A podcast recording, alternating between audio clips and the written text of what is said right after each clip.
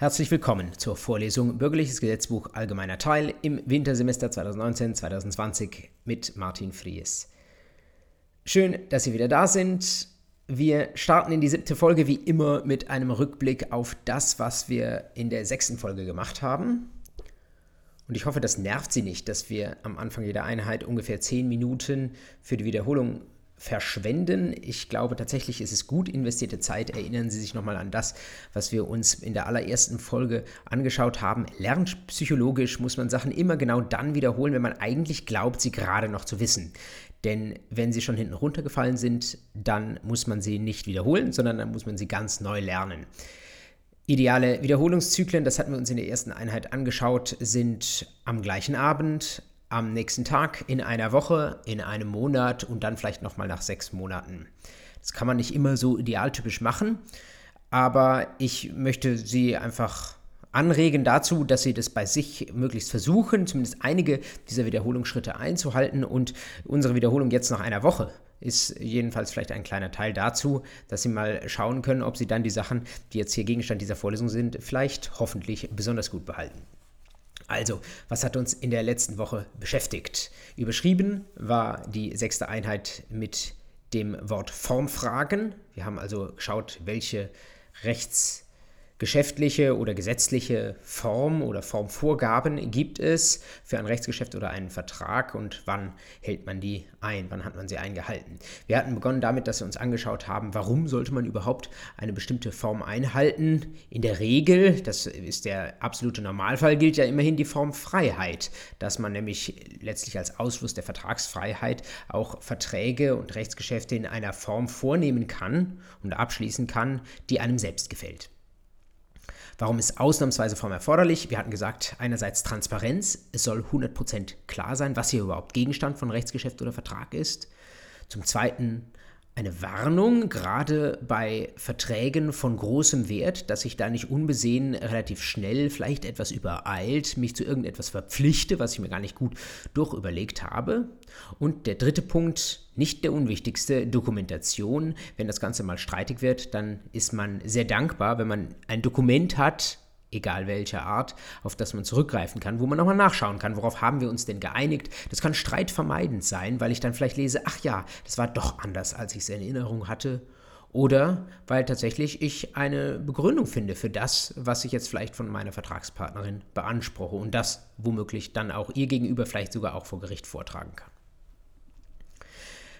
Vor diesem Hintergrund hatten wir uns dann verschiedene Formtypen einmal angeschaut. Wir hatten begonnen mit der Schriftform nach 126 BGB und hatten gesehen, eine Schriftform, die setzt voraus, nicht gerade Papier, aber irgendwie ähm, eine Urkunde jedenfalls, das wird in der Regel dann Papier sein und darauf muss irgendein Text geschrieben sein, der unterschrieben ist eigenhändig.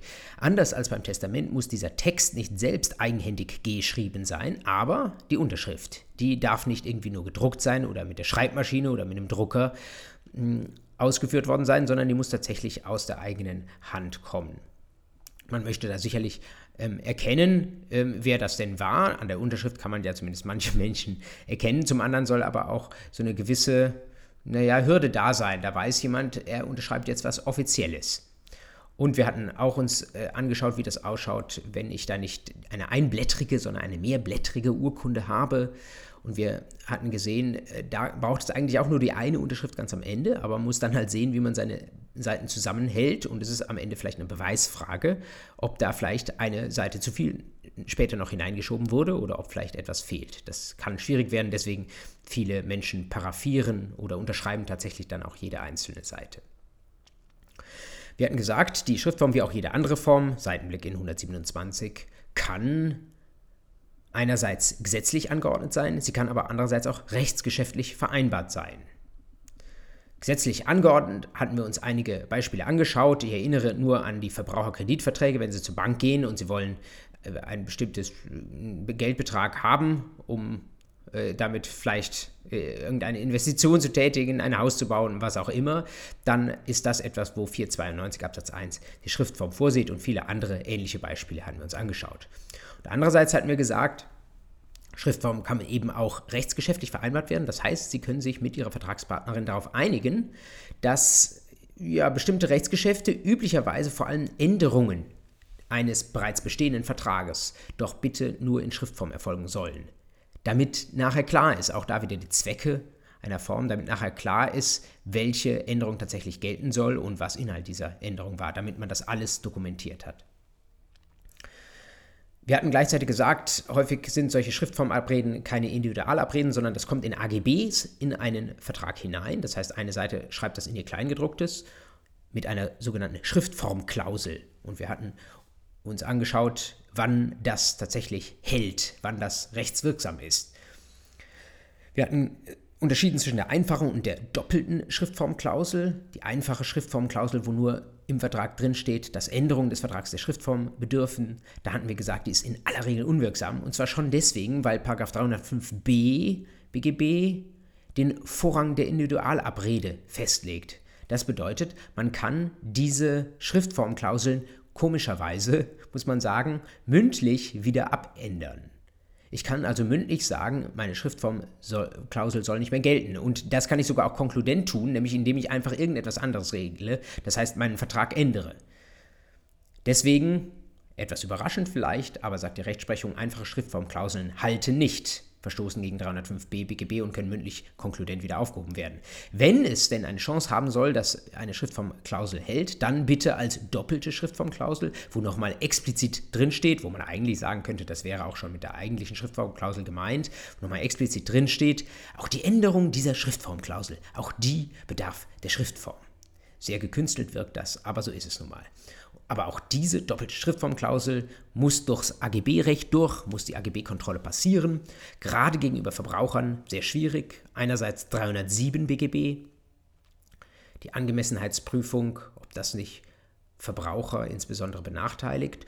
Und seit zwei Jahren, zweieinhalb Jahren eine neue Vorschrift der 309 Nummer 13 Buchstabe B BGB, wo drin steht, wenn der Klauselgegner, also derjenige, von dem die AGB nicht kommt, wenn der mit einer Klausel konfrontiert wird, wo drin steht, dass für bestimmte Erklärungen von ihm eine Form vorgeschrieben wird. Das heißt, die kann er nicht einfach so erklären, sondern in einer bestimmten Form. Und wenn das dann eine Form ist, die strenger ist als die Textform, und dazu zählt insbesondere die Schriftform, dann sind solche Klauseln unwirksam.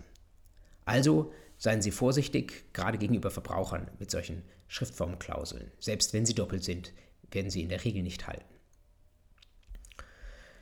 So viel zur Schriftform, die ja schon seit Anbeginn im BGB drinsteht. Und wir hatten dann gesehen, dass der BGB-Gesetzgeber doch auch mit der Zeit gegangen ist, dass er noch eine neuartige Parallelform zur Schriftform erfunden hat vor einigen Jahren, nämlich die elektronische Form in 126a BGB. Die elektronische Form da sagt uns der 126 Absatz 3, die ist im Normalfall der Schriftform gleichgestellt. Das bedeutet, man kann, wenn das Gesetz nichts anderes sagt, tatsächlich auch die elektronische Form wählen. Und das hört sich nun alles relativ einfach an, denn elektronisch ist ja, denkt man sich, wie eine E-Mail und damit schnell abgeschickt. Also ist das doch vielleicht das Mittel der Wahl in vielen Fällen und nicht so mühsam auf Papier, wie man das bei der Schriftform denkt. Aber wir hatten uns das angesehen.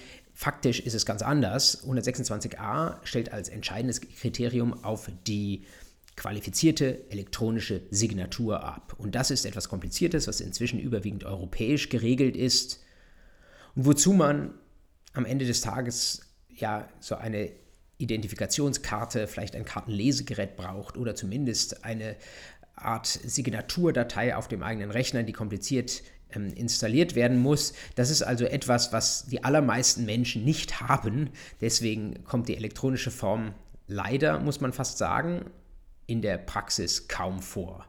Da wird die Zukunft noch zeigen, ob der Gesetzgeber bzw. Ja, die Rechtspraxis da vielleicht noch einfache Möglichkeiten entwickeln, um diese Form zu wahren. Jedenfalls nicht gewahrt wird sie, das hatten wir uns angesehen, durch die E-Mail. Das ist fernab einer qualifizierten elektronischen Signatur. Die E-Mail erfüllt allerdings eine andere Form, nämlich die Textform nach 126b des BGB.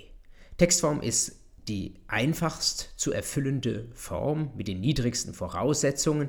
Da ist es im Wesentlichen die Hürde, dass wir eine Speicherungsmöglichkeit haben auf einem dauerhaften Datenträger. Steht direkt auch in der Vorschrift drin. Da können Sie also nicht nur ein Fax schicken oder eine E-Mail schicken, die irgendwo gespeichert werden kann oder ähm, eine SMS. Da sind ganz viele verschiedene Möglichkeiten denkbar. Sie könnten theoretisch auch, das wird allerdings werden die wenigsten machen, Sie könnten theoretisch sogar auch eine Datei, eine PDF-Datei etwa auf einem USB-Stick übergeben. Was problematisch ist, mit Blick auf die Textform sind alle Dinge, die schnell wieder vom Bildschirm verschwinden. Zum Beispiel, Sie haben einen Webshop und da wird irgendeine Erklärung angezeigt, die ist dann aber nachher nicht mehr da. Die wird im weiteren Bestellverlauf zum Beispiel nicht weiter angezeigt. Das würde nicht der Textform genügen, wenn man da sagt, die Dokumentationsform, Entschuldigung, die Dokumentationsfunktion, die wir ähm, eigentlich wollen für jegliche Formvorschriften. Da soll etwas auch dauerhaft da sein, damit man sich im Streit darauf zurückbesinnen kann. Die ist ohne einen dauerhaften Datenträger nicht gewahrt. Das ist der Grund, weswegen zumindest diese Voraussetzung bei der Textform eingehalten sein soll. Ja, schließlich hatten wir uns noch die im Vergleich höchste und schwierigste Form angeschaut, nämlich die notarielle Beurkundung nach 128 notarielle Beurkundung hatten wir gesehen, dass der 128 da eigentlich nur einen bestimmten Fall regelt der nicht gleichzeitigen Anwesenheit. Und dass wir, wenn wir genau wissen wollen, was das ist, notarielle Beurkundung, dass wir dann ins Beurkundungsgesetz reingehen müssen, im Schönfelder Nummer 23 und das, was dann vor der Notarin passiert, ein relativ ausführlicher Prozess ist. Also die Willenserklärungen müssen abgegeben werden, die Notarin schreibt, schreibt das nieder, dann liest sie es vollständig vor, dann wird es genehmigt durch die Parteien und dann unterschreiben alle Beteiligten. Das sind sehr hohe Hürden, das ist sehr kompliziert, das soll aber so sein, denn wie wir gesehen haben an den Beispielen, das ist eine Form, die der Gesetzgeber vorschreibt, gerade bei Geschäften von sehr großem Wert. Also wenn Sie eine Immobilie kaufen, wenn Sie einen Ehevertrag schließen und so weiter, dann möchte der Gesetzgeber, dass Sie da sich sehr gut Gedanken machen und dass bitte auch keine kleinste Regelung in diesem Vertrag an Ihnen vorbeigeht. Deswegen dieses ganze umständliche Prozedere. Zum guten Schluss hatten wir gesehen, was passiert, wenn eine vorgeschriebene Form nicht gewahrt ist. Grundsatz des 125, formwidrige Rechtsgeschäfte sind nichtig, selbst dann, wenn man das alles als ein Versehen, wenn das alles als ein Versehen passiert ist, wenn man die Form also nicht absichtlich missachtet hat, sondern wenn man nicht wusste, dass eine bestimmte Form für ein Rechtsgeschäft erforderlich war. Gedanke hier, wenn schon ein versehentliches Nichtbeachten der Form reichen könnte, dass das Geschäft trotzdem hält, dann käme man mit den gesetzlichen Formanforderungen nicht weit, dann könnte sich jeder ganz schnell darauf berufen. Deswegen Grundsatz 125, Kenntnis ist egal, ein formwidriges Rechtsgeschäft ist nichtig und muss im Zweifel nochmal neu vorgenommen werden. Es gibt Ausnahmen, insbesondere für eine Heilung von Formmängeln. Die bekannteste 518 Absatz 2 bei der Schenkung. Das einseitige Schenkungsversprechen ohne Notarin ist für sich nicht bindend, aber wenn die Schenkung auf dinglicher Ebene erfüllt wird, dann ist der Formmangel geheilt. Soviel zu dem, was uns in der letzten Woche beschäftigt hatte. Jetzt gehen wir einen Schritt weiter in unserer siebten Einheit zu einem zweiten Thema, an dem Verträge scheitern können. Form ist etwas, wie wir jetzt gerade noch gesehen haben mit Blick auf den 125, was, wenn alles andere in Ordnung ist und alle wissen, was sie erklärt haben, das kann trotzdem unseren Vertrag zum Erliegen bringen. Und genauso ist es mit unserem heutigen Thema der Geschäftsfähigkeit. Ich kann mir mit meiner Vertragspartnerin 100% einig sein, was wir wollen und wie wir zukünftig äh, ja, eine bestimmte vertragliche Beziehung ausge, äh, ausgestalten wollen. Trotzdem, wenn es an der Geschäftsfähigkeit mangelt, dann ist im Zweifel wenig zu holen. Oder zumindest so, dann steht unser Geschäft unter, hängt, hängt ein Damoklesschwert darüber und das Geschäft ist drunter. Und wenn das Damoklesschwert fällt, dann war es das mit dem Geschäft. Das war jetzt sehr bildlich gesprochen. Der Einstieg, schauen wir näher drauf. Wo ist Geschäftsfähigkeit geregelt? Was ist darunter zu verstehen? Und was sind die Probleme, die Sie fürs Examen können müssen? Geregelt im BGB, wer das Gesetz vor sich hat, schaut gerne mit mir rein, ist die Geschäftsfähigkeit in den Paragraphen 104 folgende. Da steht auch Geschäftsfähigkeit drüber. Bevor wir da im Detail reinschauen, gleichwohl ein kurzer Seitenblick auf einen ähnlichen Begriff, den Sie kennen müssen und den Sie von der Geschäftsfähigkeit unterscheiden können müssen, nämlich die sogenannte Rechtsfähigkeit. Was ist der Unterschied zwischen Rechtsfähigkeit und Geschäftsfähigkeit? Sehr simpel habe ich Ihnen das mal auf der hier eingeblendeten Folie versucht anzudeuten. Und Sie sehen schon an meinen simplen Bildchen, Rechtsfähigkeit ist offenbar etwas, was man früher erwirbt. Schon ein kleines Baby kann rechtsfähig sein, aber Geschäftsfähigkeit ist wohl denjenigen vorbehalten, die einigermaßen klar denken können. Und das erklärt sich auch, wenn Sie in meine kurzen Fragen, auf meine kurzen Fragen schauen, die ich unter diese Symbole aufgeschrieben habe. Bei der Rechtsfähigkeit geht es um die Frage, wer kann denn überhaupt Träger von Rechten und Pflichten sein? Und bei der Geschäftsfähigkeit geht es darum, wer kann selbst am Rechtsverkehr aktiv teilnehmen. Machen wir das etwas konkreter. Rechtsfähigkeit, wo steht sie drin? Das ist eine typische examensmündliche Prüfungsfrage. Sollten Sie wissen. Man muss nicht das ganze BGB auswendig kennen, aber so bestimmte Rahmenvorschriften, so bestimmte zentrale Vorschriften dürfen Sie kennen. Also zum Beispiel den ersten und letzten Paragraphen. Ähm, davon dürfen Sie schon mal gehört haben. Manche Prüfer fragen komischerweise auch, wie viele Paragraphen das BGB hat und so weiter. Naja, wir ähm, schauen hier einfach mal in den allerersten hinein. Beginn der Rechtsfähigkeit steht in Paragraph 1 BGB. Die Rechtsfähigkeit des Menschen beginnt mit der Vollendung der Geburt. Da steht jetzt nicht drin, wann sie endet, aber Sie ahnen, sie endet mit dem Tod. Vielleicht ist es aber auch schwieriger zu bestimmen oder weniger selbstverständlich direkt am Anfang. Also mit der Vollendung der Geburt, wenn mehr oder weniger ein Kind abgenabelt ist, dann ist es rechtsfähig. Rechtsfähig heißt, es kann Rechte und Pflichten haben. Was kann das sein? Rechte und Pflichten? Nun, ähm, ganz einfach zum Beispiel, das Kind kann Eigentum haben. Das Eigentum ist ja ein Recht, das jemand haben kann. Und wenn Sie selbst Kinder haben oder das in der Verwandtschaft schon mal ähm, der Fall war, dass ein neues Kindchen angekommen ist, dann wissen Sie, das Kindchen wird sofort ab dem ersten Lebenstag überhäuft mit Geschenken. So gehört sich das offenbar. Ich weiß es nicht. Ähm, man kann auch darüber schreiten, wer diese Geschenke ähm, bekommt, ob die vielleicht sogar von den Eltern dann an sich genommen werden. Aber streng juristisch sind es wahrscheinlich Geschenke fürs Kind und das Kind ist Eigentümer oder Eigentümerin dieser Geschenke. Also es kann Träger von Rechten sein. Dass es auch Träger von Pflichten sein kann, das ist vielleicht weniger einleuchtend auf den ersten Blick. Was können so Pflichten sein? Nun, äh, gerade mit dem Eigentum gehen manchmal tatsächlich auch Pflichten einher. Kleiner Seitenblick ins Erbrecht. Schauen Sie mal rein in den 1923 BGB. Da lesen Sie was über die Erbfähigkeit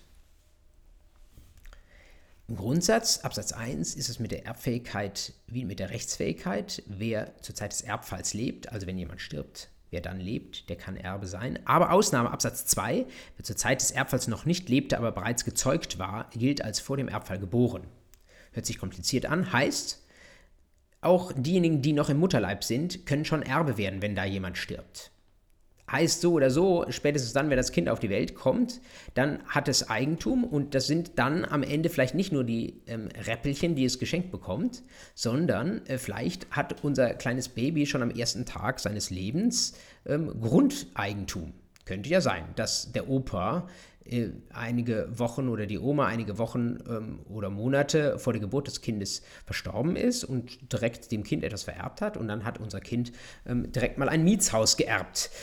Das ist verbunden mit ja, Rechten natürlich, Eigentum an diesem Haus, aber natürlich auch Pflichten, denn wenn es vermietet ist, dann sind da Mieter drin. Denen gegenüber muss unser kleines Baby als Vermieterin Pflichten erfüllen. Das ist gemeint mit Rechten und auch Pflichten schon ab Geburt, womöglich ähm, ausgelöst durch einen Erbfall, der auch schon vor Geburt stattgefunden haben kann. Abschließend zur Rechtsfähigkeit was sollten Sie noch wissen? Wer kann noch, außer den Babys und den Erwachsenen, wer kann noch rechtsfähig sein? Juristische Personen natürlich, also Vereine, rechtsfähige Vereine, aber natürlich auch GmbHs und Aktiengesellschaften.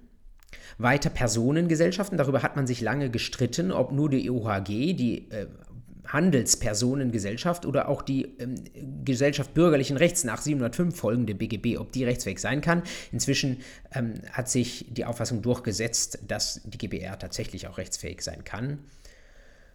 Wer aber auf jeden Fall nicht rechtsfähig ist, ist eine Miterbengemeinschaft. Ich habe Ihnen das in den Notizen auch nochmal reingeschrieben, 2032 BGB, Miterbengemeinschaft. Das sind Mehrheiten von Erben, die miteinander erben und manchmal ist das kompliziert. Stellen Sie sich vor, Sie haben vier Erben und die haben eine Million geerbt, dann bekommt wahrscheinlich jeder ein Viertel, dann hat man sich schnell, wie man sagt, auseinandergesetzt. Aber wenn das nicht nur Geld ist, sondern vielleicht auch Aktien oder Unternehmen, sonstige Unternehmensanteile äh, oder vielleicht auch irgendwie Sacheigentum, dann kann es sein, dass die Erben äh, darüber ein paar Jahre verlieren, dass sie klären, wer soll was bekommen. Und während der Zeit sind sie eine sogenannte Miterbengemeinschaft. Da kann es Streit geben, da kann es Klagen geben und äh, dann stellt sich die Frage, kann man womöglich die Miterbengemeinschaft verklagen? Da sollten Sie wissen, nein, Miterbengemeinschaften, das ist eine äh, letztlich künstliche Zusammenfassung des Rechts mehrerer Personen, aber die sind als solche nicht rechtsfähig. Sind natürlich auch keine juristische Personen, aber noch nicht einmal rechtsfähig. So viel zur Rechtsfähigkeit. Jetzt hatten wir gesagt, Geschäftsfähigkeit das Thema, das uns jetzt heute eigentlich beschäftigen soll, Geschäftsfähigkeit, ist letztlich etwas, was unter höheren Voraussetzungen steht. Nämlich, ich will, dass da nicht nur jemand lebt, sondern dass da jemand auch klar genug ist, um Rechtsgeschäfte vorzunehmen. Und dann schauen wir jetzt tatsächlich rein in die Paragraphen 104 folgende. Und was Sie direkt zu Beginn sehen, ist, dass wir eine Negativdefinition haben. Da ist nicht von der Geschäftsfähigkeit in 104 die Rede, sondern von der Geschäftsunfähigkeit. Wer ist also geschäftsunfähig? Wer entweder nicht das siebte Lebensjahr vollendet hat, da sollten Sie wissen, das siebte Lebensjahr vollendet heißt, da hat jemand seinen ist siebten Geburtstag gehabt. Und dabei wird der allererste Geburtsgeburtstag nicht mitgezählt. Da ist jemand sieben geworden, wenn Sie so wollen. Also lassen Sie sich nicht irreführen, wenn da jemand äh, sagt, da ist jemand sechseinhalb. Der ist eben äh, nach 104 Nummer 1 geschäftsunfähig siebte Lebensjahr muss tatsächlich vollendet sein. Oder Nummer zwei, wer sich in einem die freie Willensbestimmung ausschließenden Zustand krankhafter Störung der Geistestätigkeit befindet. Das ist sehr juristisch formuliert. Was ist damit gemeint? Nun, dass jemand eben nicht mehr weiß, was er oder sie tut. Eine medizinische Indikation, wo vielleicht der Verdacht naheliegt, dass das der absolute Ausnahmefall ist. Jeder von Ihnen kann schon mal überlegen, ob Sie schon mal einen Geschäftsunfähigen getroffen haben auf der Straße. Ich wurde gestern noch äh, gefragt auf der Straße, ganz freundlich von einem älteren Herrn, welches Datum wir haben. Und ich habe gesagt, 25. November. Und dann schaut er mich weiter fragend an. Da habe ich sicherheitshalber mal 2019 dazu gesagt. Und dann sagt er, ja, wow, das ist eine ganz wichtige Information, die seinen Tag jetzt irgendwie grundlegend verändert. Ich glaube, manchmal, äh, gerade als junger Mensch, zu dem ich mich, zu dem ich mich vielleicht im allererweitertsten Sinne noch zählen kann, äh, lebt man manchmal in einer Bubble und da äh, macht man sich gar nicht so klar, dass es viele Menschen gibt, die, ähm, naja, sagen wir mal, vielleicht irgendwo in der Richtung sind, dass man zumindest über Geschäftsunfähigkeit nachdenken kann, weil sie eben unter irgendeiner Krankheit leiden oder sonst etwas, dass sie nicht mehr so orientiert sind, wie wir in unserer Bubble glauben, dass es allen so gut geht wie uns. Diejenigen von Ihnen, die die Netflix-Serie Dark schauen, die sind vielleicht eher gewohnt, dass sie mal jemand auch nach dem Jahr fragt, aber ich glaube, an sich äh, passiert das nicht so häufig. Aber wie gesagt, das äh, rührt nur daran, ähm, dass wir mal vielleicht eher zufällig einen Einblick daran kriegen, dass es viele Menschen gibt unter uns, ähm, für die das mit dem Geschäfte schließen, darum geht es uns ja, vielleicht etwas schwieriger ist, als es uns im Moment fällt. Gleichzeitig, auch das kann man jetzt aus dem 104 rauslesen, sollte man so jemandem, der mich so eine Frage, mir so eine Frage stellt auf der Straße, sollte man nicht gleich unterstellen, dass er geschäftsfähig ist, unfähig ist. Und das hängt damit zusammen, wie eben 104 formuliert ist. Wenn da drin steht, nicht was geschäftsfähig ist, sondern was geschäftsunfähig ist, dann meint der Gesetzgeber damit, dass man begründen muss, warum jemand geschäftsunfähig sein sollte will sagen, wenn wir Zweifel haben, wenn wir das nicht so ganz genau wissen, dann halten wir bitte jemanden im Zweifel für geschäftsfähig. Das äh, ist quasi schon verlangt ähm, von ja, Sie können das theoretisch zurückführen, wahrscheinlich auf die Würde des Menschen aus dem Grundgesetz, aber äh, auch auf seine an, allgemeine Handlungsfreiheit, dass wir bei Leuten, wo wir nicht ganz genau wissen, ob sie am Rechtsverkehr teilnehmen können, dass wir sie dann im Zweifel lieber teilnehmen lassen, weil wir ihnen diese ganz grundlegenden Rechte nicht verwehren möchten. Nebenbemerkung, ähm, es gibt ähm, etwas ähnliches wie die Geschäftsfähigkeit auch im Erbrecht, die von Ihnen, die schon mal Erbrecht gehört haben, die äh, wissen wahrscheinlich, woraus ich anspiele. Schauen Sie mal rein in den Paragraphen 22 und 29. Da geht es um die Testierfähigkeit. Und in Absatz 4 sehen Sie genau das, was in 104 Nummer 2 auch drin steht. Da haben Sie auch die krankhafte Störung der Geistestätigkeit. Eine kleine Ausnahme in Absatz 1 dass man ein Testament schon mit 16 ähm, errichten kann. Aber das sind äh, Jahresgrenzen, die uns jetzt hier im allgemeinen Teil nicht ähm, weiter behelligen müssen. Wir werden gleich noch sehen, dass es auch ähm, jenseits des siebten Lebensjahrs, auch in ähm, den 104 Folgende für die Geschäftsfähigkeit, auch Jahresgrenzen gibt. Also, 104 sagt uns, was geschäftsunfähig ist. Was äh, sagen die Vorschriften, die danach stehen? Das sind Vorschriften, von denen man nicht ganz so häufig hört, die Sie aber gesehen haben sollten. Zunächst 105, etwas, was Sie wahrscheinlich schon vermutet haben. Die Willenserklärung eines Geschäftsunfähigen ist nichtig. Absatz 2, auch dann, wenn das nur ein vorübergehender Zustand ist, vorübergehende Störung der Geistestätigkeit, dann ist die Willenserklärung nichtig. So jemand ist nicht geschäftsfähig, kann keine Geschäfte schließen. Das nichtig heißt, das Gesetz tut so, das Recht tut so, als sei diese entsprechende Willenserklärung, das entsprechende äh, Geschäft eben überhaupt gar nicht zustande gekommen, gar nicht da gewesen.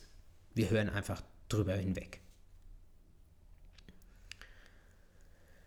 Wenn wir in 105 Absatz 2 sehen, dass da die Rede ist von einem vorübergehender Störung der Geistestätigkeit, dann kann man sich fragen, was ist darunter zu verstehen?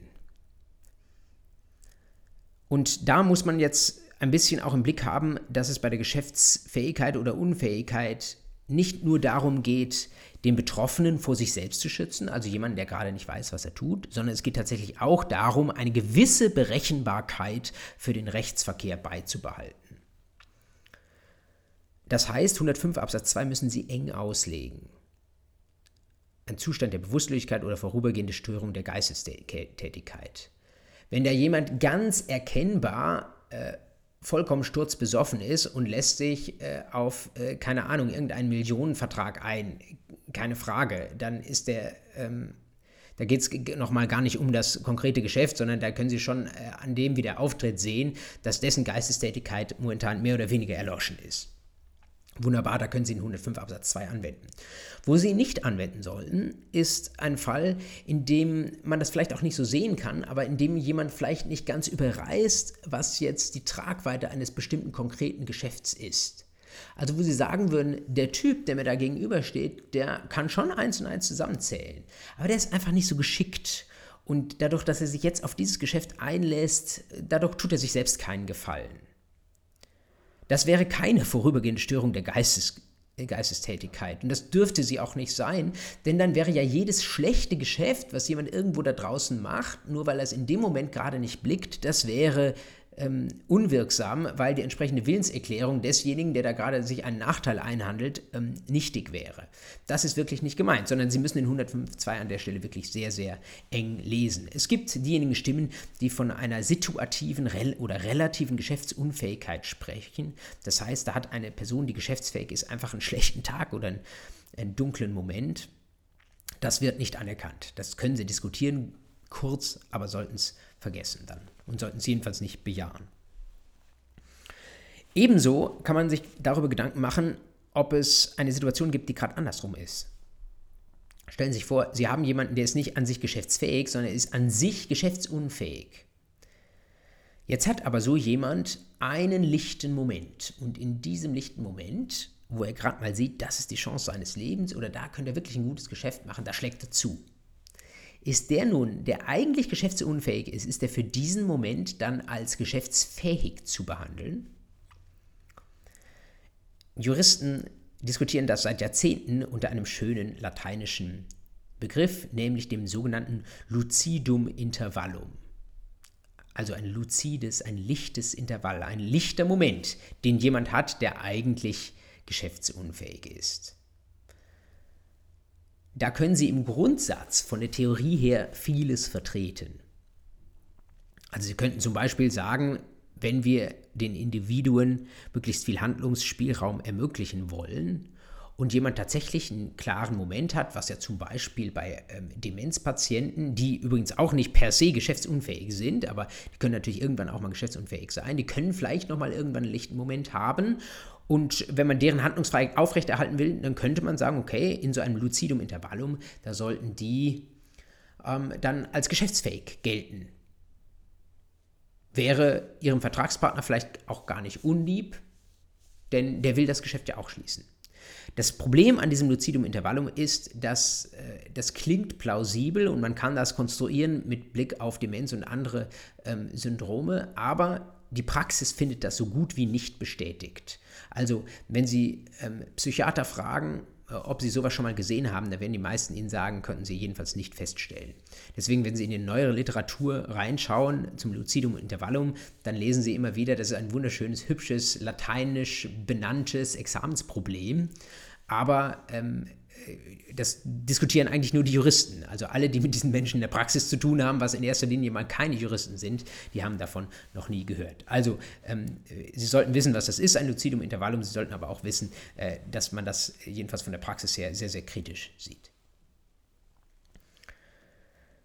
Was ist noch zu sagen zu den Geschäftsunfähigen? Lesen wir weiter. 105a, Geschäfte des täglichen Lebens. Tätigt ein volljähriger Geschäftsunfähiger ein Geschäft des täglichen Lebens, das mit geringwertigen Mitteln bewirkt werden kann, so gilt der von ihm geschlossene Vertrag in Ansehung von Leistung und Gegenleistung als wirksam, sobald beide bewirkt sind. Was sagt uns das jetzt? Wieder eine Ausnahme. Wir haben wiederum jemanden, der ist ganz klar geschäftsunfähig, aber ich sage es mal verkürzt, der geht jetzt einkaufen und zahlt sofort und die Leistungen werden ausgetauscht. Das ist jetzt kein Lucidum-Intervallum. Da müssen wir nicht irgendwie feststellen, ob der Geschäftsunfähige, der einkaufen geht, ob der jetzt vielleicht gerade wusste, wusste, dass er äh, Wurst und Käse oder äh, Semmel oder weiß nicht was oder Schokolade eingekauft hat oder ob der dachte, das sei ganz was anderes. Er ist gerade im Möbelhaus. Das müssen wir hier nicht feststellen, sondern 105a fragt einfach nur, sind das Geschäfte des täglichen Lebens?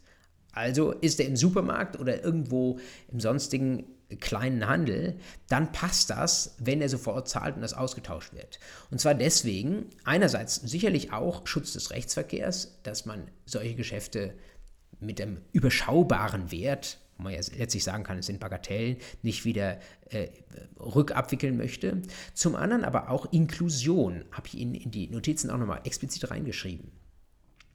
Man möchte dass diese Menschen, denen es an sich schon so schwer geht, wenn es da um wenig Geld geht, dass sie dann würdig und gleichberechtigt am Leben teilhaben können, selbst wenn sie eigentlich geschäftsunfähig sind. Da nimmt sich quasi das Recht mit der harschen Folge des 105 Absatz 1 ein Stück weit zurück und sagt, nee, da wollen wir nicht mit dem scharfen Schwert der Nichtigkeit kommen, sondern da sollten diese äh, Verträge als wirksam gelten. Wir fingieren gewissermaßen für diesen Moment dann die Geschäftsfähigkeit.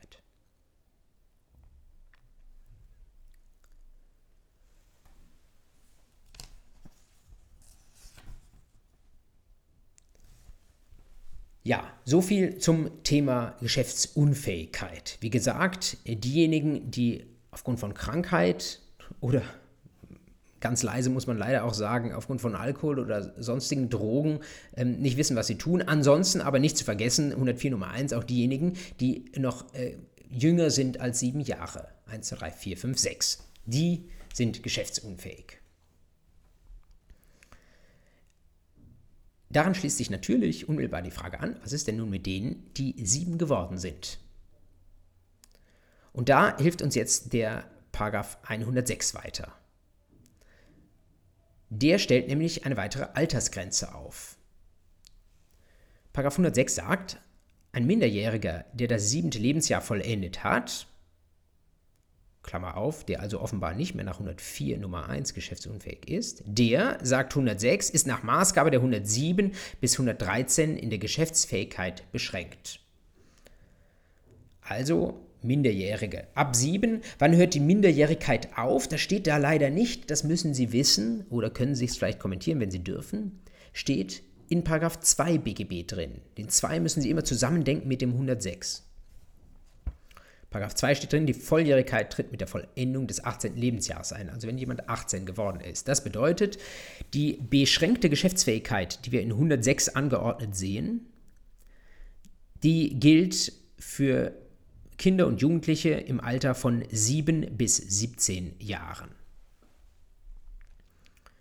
Das führt zu dieser einfachen Zeitleiste, die ich Ihnen hier mal auf diese Folie aufgemalt habe. Vor der Geburt sind Menschen allenfalls erbfähig 1923. Dann von der Geburt bis Vollendung des siebten Lebensjahres sind sie rechtsfähig, aber nicht geschäftsfähig. Dann von sieben bis zum Ende 17, also bis 17 plus 364 Tage, sind sie beschränkt geschäftsfähig und dann werden sie voll geschäftsfähig bis zum Tod und nach dem Tod gibt es postmortalen Persönlichkeitsschutz, aber das lassen wir mal die Sache der Ölrechtler und der Strafrechtler sein. Und der Deliktsrechtler vielleicht, aber auch das ist im Moment nicht Gegenstand dieser Vorlesung. Schauen wir also auf die Phase in der Mitte, sieben bis einen Tag vor dem 18. Geburtstag. Was sagt uns das Gesetz an der Stelle? 106 sagt, da müssen wir in die 107 bis 113 schauen. 107 sagt, der Minderjährige bedarf zu einer Willenserklärung, durch die er nicht lediglich einen rechtlichen Vorteil erlangt, der Einwilligung seines gesetzlichen Vertreters. Das Kalkül dahinter ist natürlich unmittelbar klar. Wenn ich als Minderjähriger ein Geschäft abschließe, mit dem auch Nachteile für mich verbunden sind, dann ist es etwas, wo das Gesetz sagt, einen Moment mal eben, kurz anhalten, schauen, ob das wirklich auch so soll. Wer kann das beurteilen? Im Zweifel nicht der oder die Minderjährige selbst, weil sie eben minderjährig sind, weil sie gewissermaßen Geschäfte auf Probe schließen und man bei ihnen noch nicht davon ausgeht, dass sie ganz genau wissen, welche Folgen damit alles verbunden sind. Das heißt, dann müssen wir auf diejenigen schauen, die im Zweifel entscheiden können. Das sind die gesetzlichen Vertreter, 1626, 1629 BGB, in der Regel die Eltern. Wenn die eingewilligt haben, sagt uns 107, wunderbar, dann kann ein Minderjähriger eine Willenserklärung auch dann rechtswirksam in den Rechtsverkehr hineinlassen, wenn das Ganze zu Nachteilen für ihn führt. Sonst braucht es diese Einwilligung. Wenn die Einwilligung aber nicht da ist und trotzdem hätten wir Nachteile durch das Geschäft, was da womöglich sich anbahnt, dann gilt 108. 108 sagt uns, schließt der Minderjährige einen Vertrag ohne die erforderliche Einwilligung des gesetzlichen Vertreters ab, so hängt die Wirksamkeit des Vertrags von seiner Genehmigung ab. Wenn wir also 107 und 108 zusammenlesen, dann heißt das, wenn nicht nur rechtliche Vorteile da sind, wenn auch irgendwo ein rechtlicher Nachteil da ist, dann brauchen wir die Zustimmung der gesetzlichen Vertreter, entweder vorab erklärt, das wäre die Einwilligung, das ist die vorherige Zustimmung, oder nachträglich erklärt, nachdem das Geschäft stattgefunden hat. Das wäre die Genehmigung. Wie gesagt, beides Formen der Zustimmung. An der Stelle müssen wir mal kurz in die 182 folgende hineinschauen, weil die diese beiden Begriffe noch etwas näher erläutern. Sie können sie sich wiederum an den Rand schreiben, wenn Sie dürfen. Dort sehen Sie jetzt mal außerhalb des minderjährigen Rechts, was mit Einwilligung und Genehmigung gemeint ist. 182 wenn die Wirksamkeit eines Vertrags oder eines einseitigen Rechtsgeschäfts von der Zustimmung eines Dritten hier der gesetzlichen Vertreter abhängt, so kann die Erteilung sowie die Verweigerung der Zustimmung den einen dem anderen Teil gegenüber erklärt werden. Bedarf nicht der für das Rechtsgeschäft bestimmten Form. 183 sagt uns, diese Einwilligung ist widerruflich. Das bedeutet, wenn ich meinen Sohn oder meine Tochter losgeschickt habe und gesagt habe, du kannst dir X oder Y kaufen, und bevor äh, mein Sohn oder die Tochter dann tatsächlich das tut, widerrufe ich das, sagt 183, das ist möglich, nämlich bis zur Vornahme des Rechtsgeschäftes. An sich klar. Würden wir auch vermuten, wenn wir das nicht im 183 lesen würden. Ich kann, sagt 183 Satz 2, das sogar auch dem anderen Teil gegenüber erklären. Ich kann also, wenn ich äh, meine Tochter losgeschickt habe, um äh, zum Beispiel irgendein Kleidungsstück anzukaufen erwischt sie nicht mehr, weil sie ihr Handy ausgeschaltet hat, dann kann ich auch beim Kleidungsgeschäft noch anrufen, kann sagen, da kommt gleich meine Tochter, der habe ich eigentlich gesagt, dass ähm, sie sich äh, dies oder das Kleidungsstück kaufen darf, aber das soll jetzt nicht mehr so sein. Ich möchte meine Einwilligung widerrufen, dann ist auch das möglich, sagt der 183 Satz 2. 184 sagt uns was zur Genehmigung, also zur nachträglichen Zustimmung, nämlich, dass sie zurückwirkt auf den Zeitpunkt der Vornahme des Rechtsgeschäfts. Das heißt, das Rechtsgeschäft gilt dann vom Beginn des, der Willenserklärungen, dann wann es ursprünglich vorgenommen war, dann äh, gilt das bereits als wirksam. 185 schließlich, darauf hatten wir schon geschaut, in einem früheren Termin der Vorlesung. Ich äh, weise aber noch kurz darauf hin, eine Verfügung, der Nichtberechtigte über einen Gegenstand trifft, ist wirksam, wenn sie mit Einwilligung des Berechtigten erfolgt. Auch da also die Möglichkeit einzuwilligen oder Absatz 2 zu genehmigen, wenn eine Verfügung, also ein dingliches Rechtgeschäft, die Abtretung einer Forderung bzw. die Verfügung über einen Gegenstand, wenn die eigentlich ohne Berechtigung erfolgt. Diese 182 bis 185, die sollten Sie mal gesehen haben. Sie sind jetzt nicht im engeren Sinne minderjährigen Recht, aber sie beantworten, wie wir gerade gesehen haben, manche Fragen, die wir in den 107, 108 nicht so explizit finden. Zurück in den 107, 108. Wir hatten gesagt, entweder Einwilligung vorweg oder Genehmigung, jedenfalls dann, wenn das Geschäft auch rechtliche Nachteile für unseren Minderjährigen mit sich bringt. Jetzt lesen wir in 108 weiter, was natürlich im Interesse unseres anderen Vertragspartners ist, also derjenige, der mit dem Kind äh, vielleicht ein Geschäft schließen möchte, ist natürlich Rechtssicherheit. Was aber ist der Zustand, wenn das Kind einen Vertrag schließt, zu dem es keine Einwilligung mitgebracht hat? 108 Absatz 1 sagt dazu, die Wirksamkeit des Vertrags hängt davon ab, ob jetzt die Genehmigung kommt. Dieses Abhängen heißt, wir haben einen unsicheren Zustand. Und das Wort dafür müssen Sie kennen, nämlich schwebende Unwirksamkeit. Dieses, dieser vorläufige Zustand, dass wir nicht wissen, ob dieses Rechtsgeschäft des Minderjährigen, das für ihn auch nachteilhaft ist, mit irgendjemandem anders, ob das tatsächlich wirksam werden wird, das nennen wir schwebende Unwirksamkeit. Das ist klar, es schwebt, weil noch unklar ist, ob die Einwilligung des gesetzlichen Vertreters vielleicht später noch hineinrauscht diese Unsicherheit, damit kann der Minderjährige leben, der muss halt warten, was seine Eltern äh, dazu sagen, aber die ist natürlich für seinen potenziellen Vertragspartner nicht so ganz angenehm. Nicht so ganz äh, angenehm, weil er halt nur nicht weiß, kommt dieses Geschäft zustande. Wenn es nicht zustande kommt, will er vielleicht den Gegenstand, den er an den Minderjährigen verkauft hat, an irgendjemand anders verkaufen. Deswegen, sagt 108 Absatz 2, gibt es die Möglichkeit, dass der Vertragspartner der minderjährigen Person die Sache mit der Genehmigung beschleunigen kann oder die Entscheidung über die Genehmigung. 108.2 sagt, fordert der andere Teil, also der Vertragspartner des Kindes, der potenzielle, den Vertreter, also die Eltern, zur Erklärung über die Genehmigung auf, so kann die Erklärung nur ihm gegenüber erfolgen. Das heißt, dann geht es nicht mehr um eine Genehmigung, die dem Kind mitgegeben wird, sondern die muss tatsächlich auch dem Vertragspartner oder potenziellen Vertragspartner gegenüber erfolgen. Und dann Satz 2. Die Genehmigung kann nur bis zum Ablauf von zwei Wochen nach dem Empfang der Aufforderung erklärt werden. Wenn sie nicht erklärt, so gilt sie als verweigert. Das heißt, da haben wir eine Frist drin, wonach unser potenzieller Vertragspartner des Kindes nicht ewig warten muss, sondern er kann dazu auffordern, diese Genehmigung abzugeben und wenn die dann nach zwei Wochen nicht kommt, dann war es das.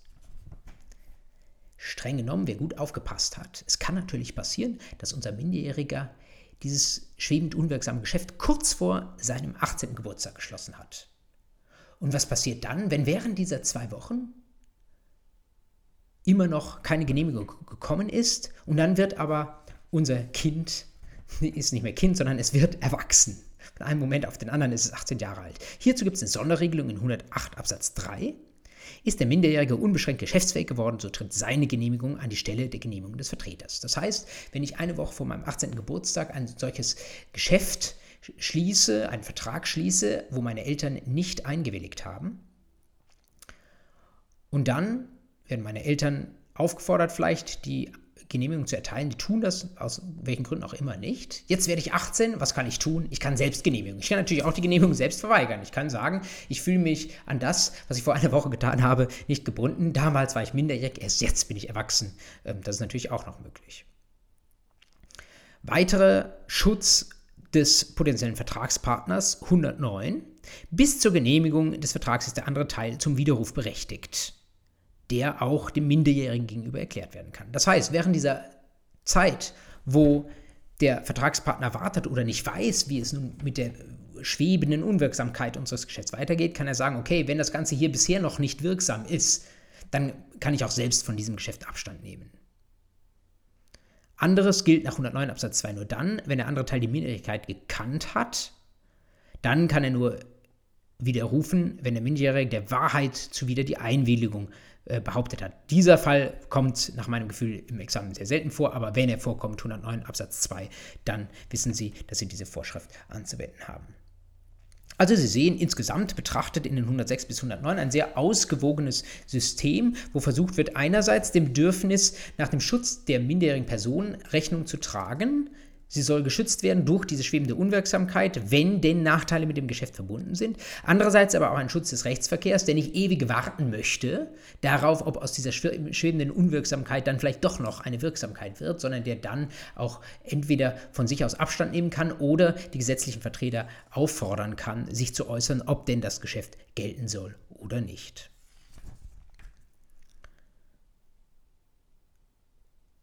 Schließlich eine Vorschrift, auf die ich die Sie noch aufmerksam machen möchte. 131, da geht es um Willenserklärungen gegenüber Jugendlichen, also nicht voll Geschäftsfähigen. Lesen Sie auch damit, wenn Sie das Gesetz in der Hand haben, wird die Willenserklärung einem Geschäftsunfähigen gegenüber abgegeben, so wird sie nicht wirksam, bevor sie dem gesetzlichen Vertreter zugeht. Da geht es noch nicht um die Jugendlichen, sondern da geht es um Geschäftsunfähige tatsächlich. Und aber die Parallelvorschrift Absatz 2 für in der Geschäftsfähigkeit beschränkte Personen. Also, wenn Sie zum Beispiel einem ihrem minderjährigen Vermieter gegenüber, der vielleicht das Haus geerbt hat und deswegen schon ihr Vermieter ist, wenn sie dem gegenüber kündigen, sagt 131 Absatz 2 Satz 1, dann können sie das nicht allein ihm gegenüber, sondern dann müssen sie das müssen sie darauf warten, bis ihre Willenserklärung, ihre Kündigung tatsächlich auch den gesetzlichen Vertretern zugegangen ist. Nicht, dass das Kind die Kündigung ähm, verschusselt und sie kommt bei den Eltern nie an und dann ähm, soll eine Änderung im Rechtszustand eingetreten sein, dann soll womöglich das Mietverhältnnis aufgelöst sein, aber ähm, das Kind äh, das betrachten wir insoweit nicht eben als ausreichend geschäftsfähig und die Eltern, die eigentlich sich dann um die Geschäfte des Kindes küm kümmern müssen, die haben davon nie gehört. Also 131 könnten Sie sich auch kommentieren an die 107, 108, wenn Sie dürfen, als eine Sondervorschrift dazu, die ähm, Willenserklärung, bei denen das Kind nicht derjenige ist, der einen Vertrag schließt, sondern einfach nur der Adressat einer Willenserklärung, wie das zu behandeln ist.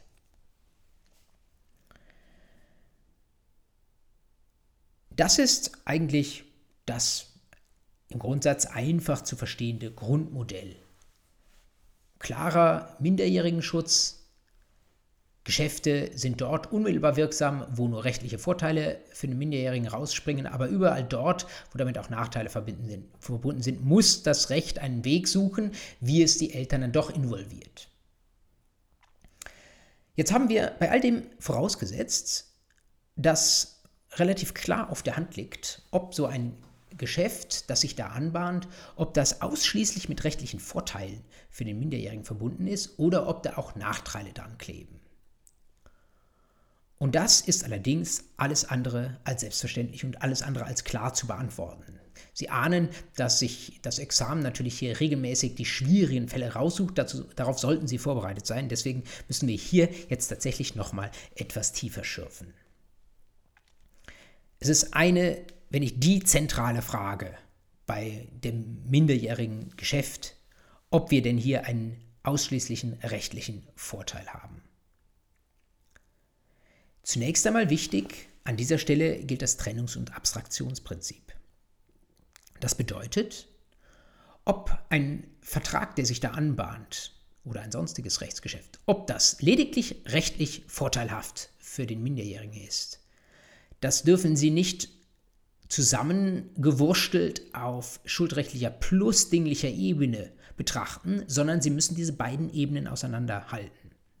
Sie müssen also einerseits für das schuldrechtliche Grundgeschäft prüfen, ob das etwas ist, was den Minderjährigen ausschließlich rechtliche Vorteile bringt und auf der anderen Seite müssen sich dann auch für das dingliche Vollzugsgeschäft fragen, ob das etwas, oder häufig sind es ja bei einem Austauschvertrag, wo Leistungen in beide Richtungen gehen, sind es zwei dingliche Vollzugsgeschäfte, nämlich in der Regel eine Sache wird übereignet und dann wandert Geld in die andere Richtung, ob diese dinglichen Geschäfte ganz getrennt vom schuldrechtlichen Geschäft, ob die mit ausschließlich rechtlichen Vorteilen verbunden sind.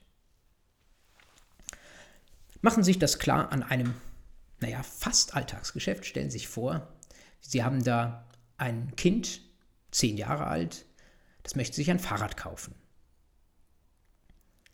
Und das schreitet zur Tat, es geht ins Fahrradgeschäft und es kauft sich ein Fahrrad. Das Fahrrad kostet, sagen wir mal, 200 Euro. Mit einem ganz groben Blick von außen sagen sie, naja, wenn das Kind 200 Euro zahlen muss, dann wird das Ganze wohl keinen rechtlichen Bestand haben, denn es wird diese, diese Geldzahlungspflicht, das ist ja ein rechtlicher Nachteil für das Kind. Also neigen Sie vielleicht im ersten Moment dazu, das ganze Geschäft für unwirksam zu halten, wenn auch schwebend unwirksam nach äh, 108. Also äh, man müsste warten, ob die Eltern dazu sagen ja oder dazu sagen nein. Aber das wäre zu grob. Trennungs- und Abstraktionsprinzip. Nehmen wir das mal etwas näher auseinander. Schauen wir zunächst auf die schuldrechtliche Ebene. Unser zehnjähriges Kind hat ein Fahrrad gekauft, das ist ein Kaufvertrag nach 433, brauchen wir nicht tief ins Schuldrecht rein, sondern wir wissen, Kaufvertrag heißt, einerseits der Fahrradladen muss das Fahrrad übereignen und übergeben, andererseits das Kind muss 200 Euro zahlen. Diese Zahlungspflicht ist ein rechtlicher Nachteil, also ist der Kaufvertrag schuldrechtlicher Vertrag, ist der schwebend unwirksam, denn er ist mit einem rechtlichen Nachteil für das Kind verbunden es müsste diese 200 Euro bezahlen. Völlig klar. Wie sieht es aus mit den beiden Erfüllungsgeschäften?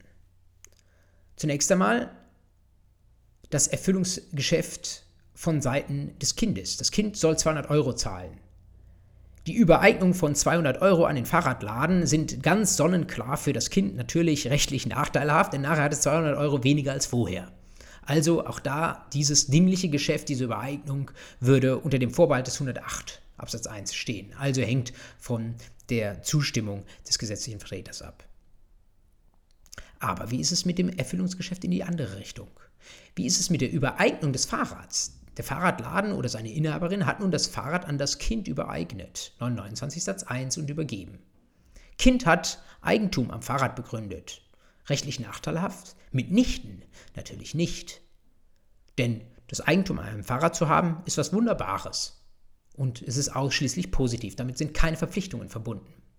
Das führt also bei einem typischen Austauschgeschäft tatsächlich dazu, wenn wir diese beiden Ebenen trennen, dass zwei Geschäfte, nämlich in der Regel das schuldrechtliche Grundgeschäft und das Erfüllungsgeschäft zulasten des Minderjährigen, dass die schwebend unwirksam sind, aber das Erfüllungsgeschäft zugunsten des Kindes, dass das wirksam ist. Das ist einfach ein Ausfluss des Trennungs- und Abstraktionsprinzips. Das bleibt erstmal so. Damit müssen sich, dürfen Sie sich anfreunden. Jetzt sagen Sie, es ist natürlich ein bisschen unbillig, wenn das Kind dann das Fahrrad behalten darf, aber die 200 Euro nicht zahlen muss. Da haben Sie natürlich recht und Billigkeitsprobleme werden korrigiert im Bereicherungsrecht, Leistungskondition. Sie haben ja keinen Rechtsgrund, weil das schuldrechtliche Geschäft, jedenfalls solange keine Zustimmung kommt von den Erziehungsberechtigten, von den gesetzlichen Vertretern, ist das schuldrechtliche Grundgeschäft, also der Kaufvertrag, auch schwebend unwirksam. Das heißt, unser Fahrradladen kann das Fahrrad, beziehungsweise das Eigentum am Fahrrad, das es geleistet hat, kann es zurückkondizieren. Es kann es sich nach 812 Absatz 1 Satz 1 Alternative 1 zurückholen. Wenn natürlich die Genehmigung des Geschäfts erteilt wird durch die gesetzlichen Vertreter, dann sind natürlich die Mängel geheilt. Einerseits der Mangel bei der Verfügung des Kindes über die 200 Euro, andererseits natürlich auch der Mangel im schuldrechtlichen Grundgeschäft, dann kann das Ganze bestehen bleiben. Aber Sie müssen sich daran gewöhnen, diese beiden Ebenen sind zu trennen. Sie sehen auch an diesem einfachen Beispiel mit dem Fahrradladen, das ganze System ist erstmal in sich stimmig, nicht wahr? Es führt zu, wenn Sie so wollen, gerechten und auch für den Rechtsverkehr praktikablen Lösungen. Nämlich das Geschäft wird rückabgewickelt, wenn keine Zustimmung kommt, minderjährigen Schutz. Und wenn die Zustimmung kommt, nachträglich Genehmigung, dann ist es in Ordnung, dann kann es beim Geschäft auch bleiben. Trotzdem gibt es Examensprobleme dazu. Bevor wir uns die aber angeschaut haben, müssen wir uns eben diese Zweiteilung zwischen schuldrechtlicher und dinglicher Ebene vergegenwärtigt haben. Jetzt hier kommen die Examensprobleme, über denen nach wie vor die große Frage steht, ist ein bestimmtes Geschäft mit rein rechtlichen Vorteilen für die Minderjährigen verbunden. Ich habe die vier Probleme, die ich jetzt hier mal herausgreifen möchte und die Sie kennen sollten, auf der Folie, die dieses, dieses Audioformat begleitet, wenn Sie das Ganze auf YouTube schauen, in vier Symbolen zusammengefasst, aber ich berichte darüber auch. Erstes Symbol, erstes Ausrufezeichen, erstes Achtungsschild an der Stelle, Immobilien. Wie ist es, wenn unser Kind eine Immobilie bekommt? Oder vollständiger gesagt, wenn unser Kind eine Immobilie geschenkt bekommt? Dass bei dem eben angesprochenen Fahrradkauf ein rechtlicher Nachteil versteckt ist, wenn man etwas für einen Gegenstand zahlen soll, ist völlig klar. Und dass wir dann diese schwebende Unwirksamkeit haben. Aber wie ist es, wenn ich Sachen geschenkt bekomme? Im Grundsatz, wenn ich was geschenkt bekomme als Kind, ist es natürlich super, keine rechtlichen Nachteile, also brauche ich auch nicht die Zustimmung der gesetzlichen Vertreter. Aber mit Immobilien ist es anders. Oder könnte es anders sein. Warum? Weil Immobilien jedenfalls in einem sehr häufigen Fall nicht nur mit Rechten, sondern auch mit Pflichten verbunden sind. Diese Pflichten können aus ganz unterschiedlicher Ecke kommen. Es kann zum Beispiel sein, dass da jemand ein Grundstück im Wert von einer Million geschenkt bekommt, aber auf diesem Grundstück ist noch eine Grundschuld im, Höhe, im Wert von 500.000 Euro eingetragen. Also dingliche Lasten, Grunddienstbarkeiten, Niesbrauch, was auch immer, was da drauf liegen kann. Dingliche Rechte, die das Grundstück belasten. Bei solchen Arten von Pflichten oder Rechtseinschränkungen, die auf dem Grundstück lasten, fällt es Ihnen wahrscheinlich vergleichsweise einfach zu argumentieren und zu sagen, naja, die gehen ja, diese Lasten, die liegen ja nur auf dem Grundstück, die reichen nicht darüber hinaus, da muss ich nicht das Vermögen des Minderjährigen antasten, also liegen sie gewissermaßen von vornherein wie ein Schatten auf dem geschenkten Grundstück oder auf der geschenkten Immobilie, insofern ist das insgesamt doch noch rechtlich vorteilhaft. Gut vertretbar. Was ist noch möglich? Stellen Sie sich vor, Sie haben da ähm, nicht ein Grundstück mit einer Grundschuld drauf, sondern Sie haben eine vermietete Immobilie. Das ist wunderschön, denn wer die geschenkt bekommt, bekommt das Eigentum einer Immobilie. Man bekommt regelmäßige Mietzahlungen der Mieter. Man hat allerdings auch Pflichten gegenüber den Mietern, zum Beispiel, dass man das Dach reparieren muss, wenn es da mal oben reinregnet. Also vertragliche Pflichten, die gewissermaßen mit rüberwachsen, wenn ich die Immobilie geschenkt bekomme. Wie ist es da? Beeinträchtigt das den rechtlichen Vorteil oder ist es ein isolierter rechtlicher Nachteil, der zu einer Zustimmungsbedürftigkeit des entsprechenden Geschäfts für das Kind führt?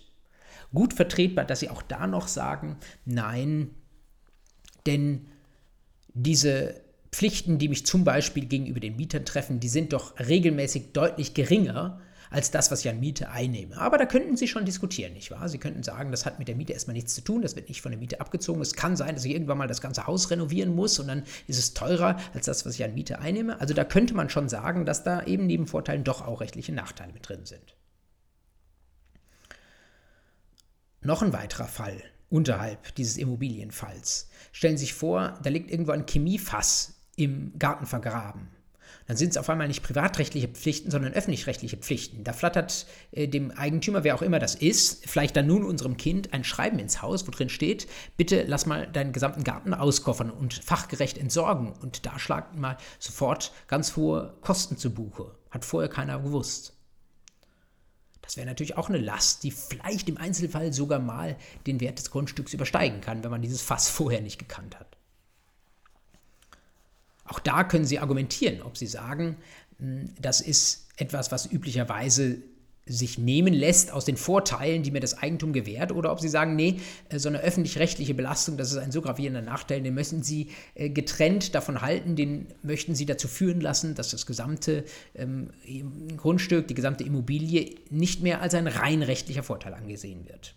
Und schließlich ein Fall, den der BGH auch schon entschieden hat und wo er auch gesagt hat, nein, das ist dann nicht mehr ausschließlich rechtlich vorteilhaft, wenn wir hier keine volle Immobilie haben, sondern Wohnungseigentum. Also wenn jemand eine Eigentumswohnung geschenkt bekommt als Kind.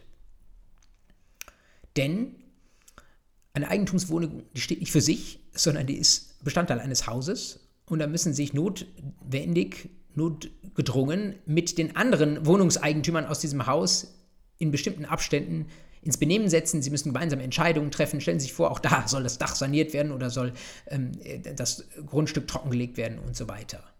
Das sind unangenehme Pflichten und die sind näher im WEG geregelt. Darauf müssen wir jetzt nicht eingehen, aber da ist so viel an Pflicht drin, dass man nicht einfach mit dem Eigentum, das man da bekommt, abgelten kann, dass da der BGH gesagt hat, das ist nicht mehr nur ein rechtlicher Vorteil, sondern das ist dann auch ein rechtlicher Nachteil. Das heißt, da brauchen wir die Zustimmung der Eltern. Sicherheitshalber an der Stelle nochmal dazu gesagt, dieses Problem, das spielt sich auf sachenrechtlicher Ebene ab auf der Ebene des dinglichen Immobilienerwerbs.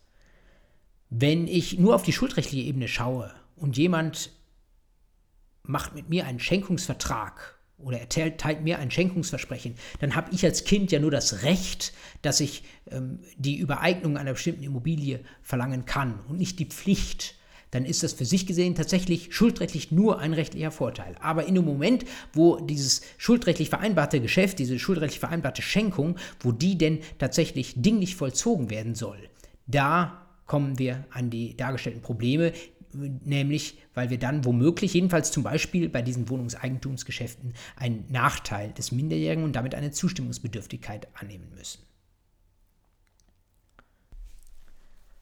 Zweiter Fall, zweiter problematischer Fall mit Blick auf die Frage nach einem rein rechtlichen Vorteil für das Kind. Nehmen wir direkt nochmal das Beispiel, was wir eben hatten. Da werde eine Eigentumswohnung geschenkt an das Kind, aber diesmal nicht von irgendwem, sondern von den Eltern. Wenn irgendwer sie schenkt, wissen wir, ist auf dinglicher Ebene die Zustimmung der Eltern das Problem. Jetzt sind die Eltern selbst diejenigen, die die Eigentumswohnung an das Kind schenken, etwa im Wege der vorweggenommenen Erbfolge, weil sie Erbschaftssteuern sparen wollen. Und Sie ahnen schon, diesmal ist dann nicht die Sache mit der Zustimmung das Problem. Aber schauen wir es uns genau an. Das Augenfälligste bei diesem Geschäft, die Eltern stehen auf beiden Seiten des Vertrags. Auf der einen Seite sind sie selbst Partei des Vertrags, sie sind selbst Schenker der Eigentumswohnung. Auf der anderen Seite werden sie für das Kind tätig. Entweder indem sie tatsächlich auch als gesetzliche Vertreter für das Kind den Schenkungsvertrag annehmen und an der Übereignung mitwirken, dann auf dinglicher Ebene, oder indem sie ihre Zustimmung dazu erteilen, was vielleicht das Kind ähm, jedenfalls zu machen versucht. Wie geht das Gesetz damit um, wenn jemand auf beiden Seiten eines Geschäfts beteiligt ist?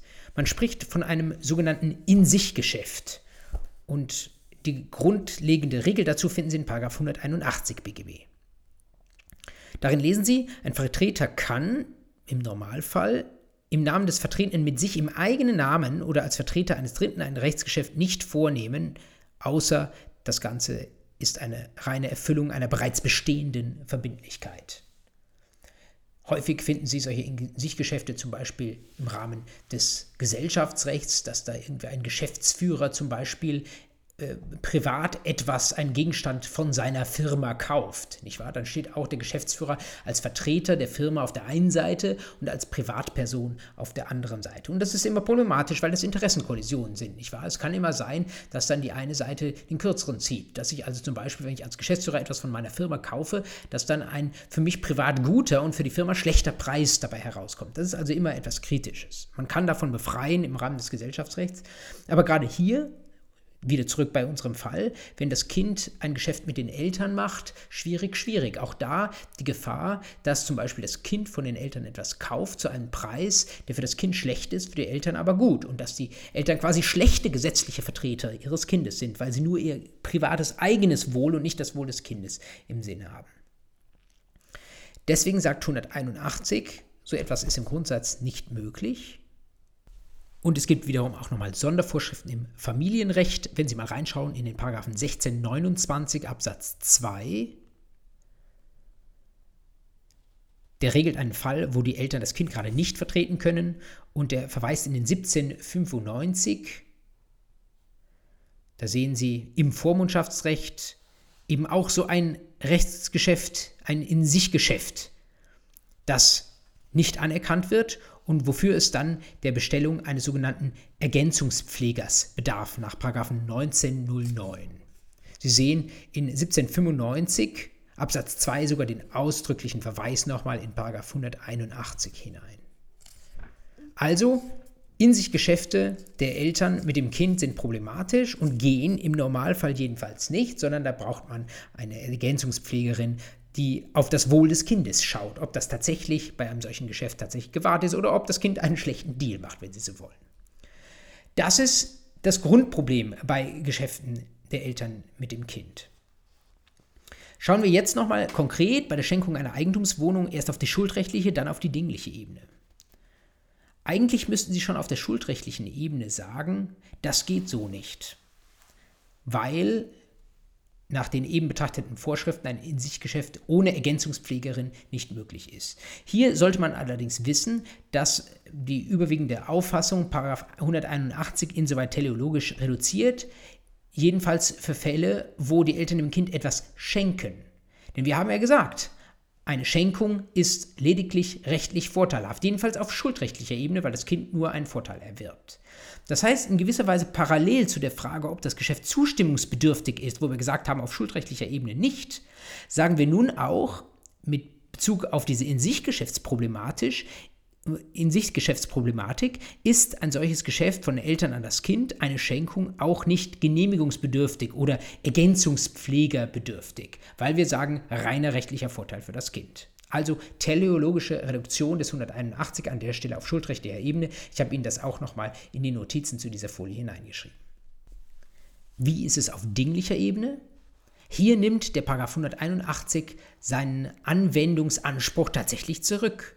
Lesen Sie den 181 am Ende. Ein In-sich-Geschäft soll dann nicht problematisch sein, sagt 181, wenn das Rechtsgeschäft ausschließlich in der Erfüllung einer Verbindlichkeit besteht. Jetzt haben wir eben gesagt, die Verbindlichkeit als solche, also dass die Eltern dem Kind ihre Eigentumswohnung schenken, die ist wirksam begründet worden, weil rein rechtlicher Vorteil.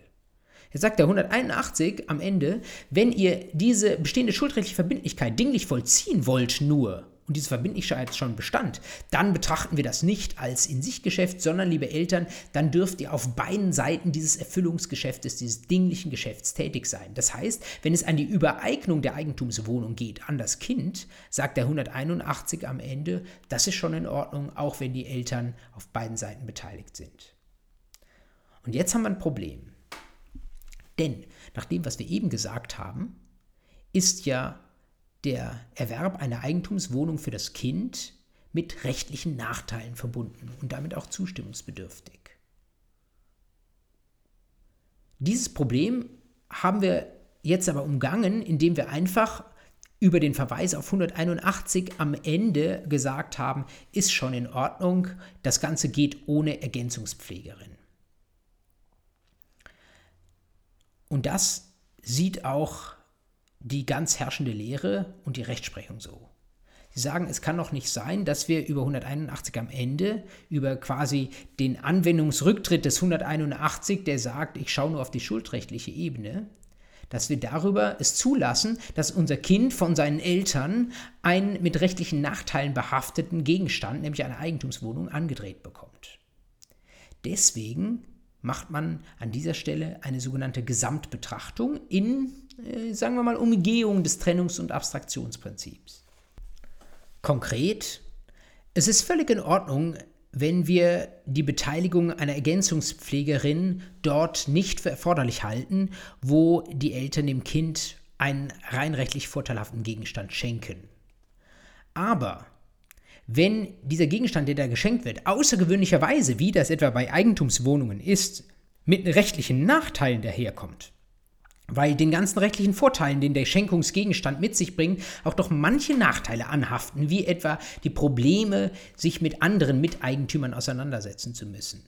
Dann wollen wir schon auf schuldrechtlicher Ebene eine Ergänzungspflegerin beteiligt haben, dann wollen wir schon, dass ein reines In-sich-Geschäft nach 181 nicht möglich ist. Denn auf sachenrechtlicher Ebene kriegen wir das Problem nicht mehr eingefangen, weil der 181 am Ende sagt, Verbindlichkeiten dürfen einfach erfüllt werden, ohne dass noch eine Ergänzungspflegerin beteiligt werden muss. Also ein Problem, das eigentlich erst auf dinglicher Ebene entsteht, beim dinglichen Vollzug der Schenkung an das Kind, das wird schon auf der schuldrechtlichen Ebene berücksichtigt, weil man sieht, man kriegt es sonst nicht mehr eingefangen. Gesamtbetrachtungslehre. Unter diesem Stichwort dürfen Sie das kennen. Es ist sicherlich eines der schwierigeren Probleme, das Sie wiederholen müssen, um sich die Konstellation vollends klar zu machen. Ich versuche Ihnen in den Notizen zu dieser Folie dazu eine entsprechende Hilfestellung zu geben. Wiederholen Sie das heute Abend, morgen nochmal. Wir wiederholen es zusammen in der nächsten Woche nochmal und dann haben Sie das hoffentlich soweit auf der Platte, dass Sie das auch im Examen erkennen und ansprechend lösen können. Zwei Probleme bleiben noch, die etwas weniger verwinkelt und kompliziert sind und die wir deswegen etwas zügiger abhandeln können. Auch hier habe ich Ihnen entsprechende Kommentare dazu in die Notizen zu dieser Folie mit eingebaut. Zum einen, wir sind bisher davon ausgegangen, dass es für Kinder, für Minderjährige nachteilhaft ist, wenn sie einen Gegenstand verkaufen oder veräußern auf dinglicher Ebene dann. Das bedeutet, wenn sie von sich aus etwas versprechen, etwas herzugeben oder etwas zu übereignen. Und zwar deswegen, weil sie damit etwas aus der Hand geben, sei es schuldrechtlich oder sachenrechtlich. Wie aber ist es, wenn dieser Gegenstand unserem Minderjährigen überhaupt gar nicht gehört? Stellen Sie sich vor, ein Kind hat von seinen Eltern zum Schulausflug etwa ein Smartphone ausgeliehen und es ist völlig klar, dass es das Smartphone der Eltern ist. Jedenfalls ist es dem Kind und den Eltern klar. Aber das Kind geht bei der Gelegenheit hin und verkauft das, veräußert beides, das Smartphone, an jemand anderen. Beim Kaufvertrag Darüber können Sie diskutieren, ob der Kaufvertrag einen rechtlichen Nachteil bringt. Aber allein die Pflicht, dieses Smartphone an jemand anders zu veräußern, die würde man wohl als rechtlichen Nachteil begreifen, weil ich da als Minderjähriger zu etwas verpflichtet werde, was vielleicht sogar einen Schadensersatzanspruch nach sich ziehen könnte. Ähm, jedenfalls diese Pflicht als solche, selbst wenn das Smartphone gar nicht meines ist, äh, gar nicht dem Kind gehört, äh, das würde man wohl als nachteilhaft ansehen, weswegen dieses Geschäft als solches auf jeden Fall schon zustimmungsbedürftig wäre. Wie sieht es dann aber auf der dinglichen Ebene aus?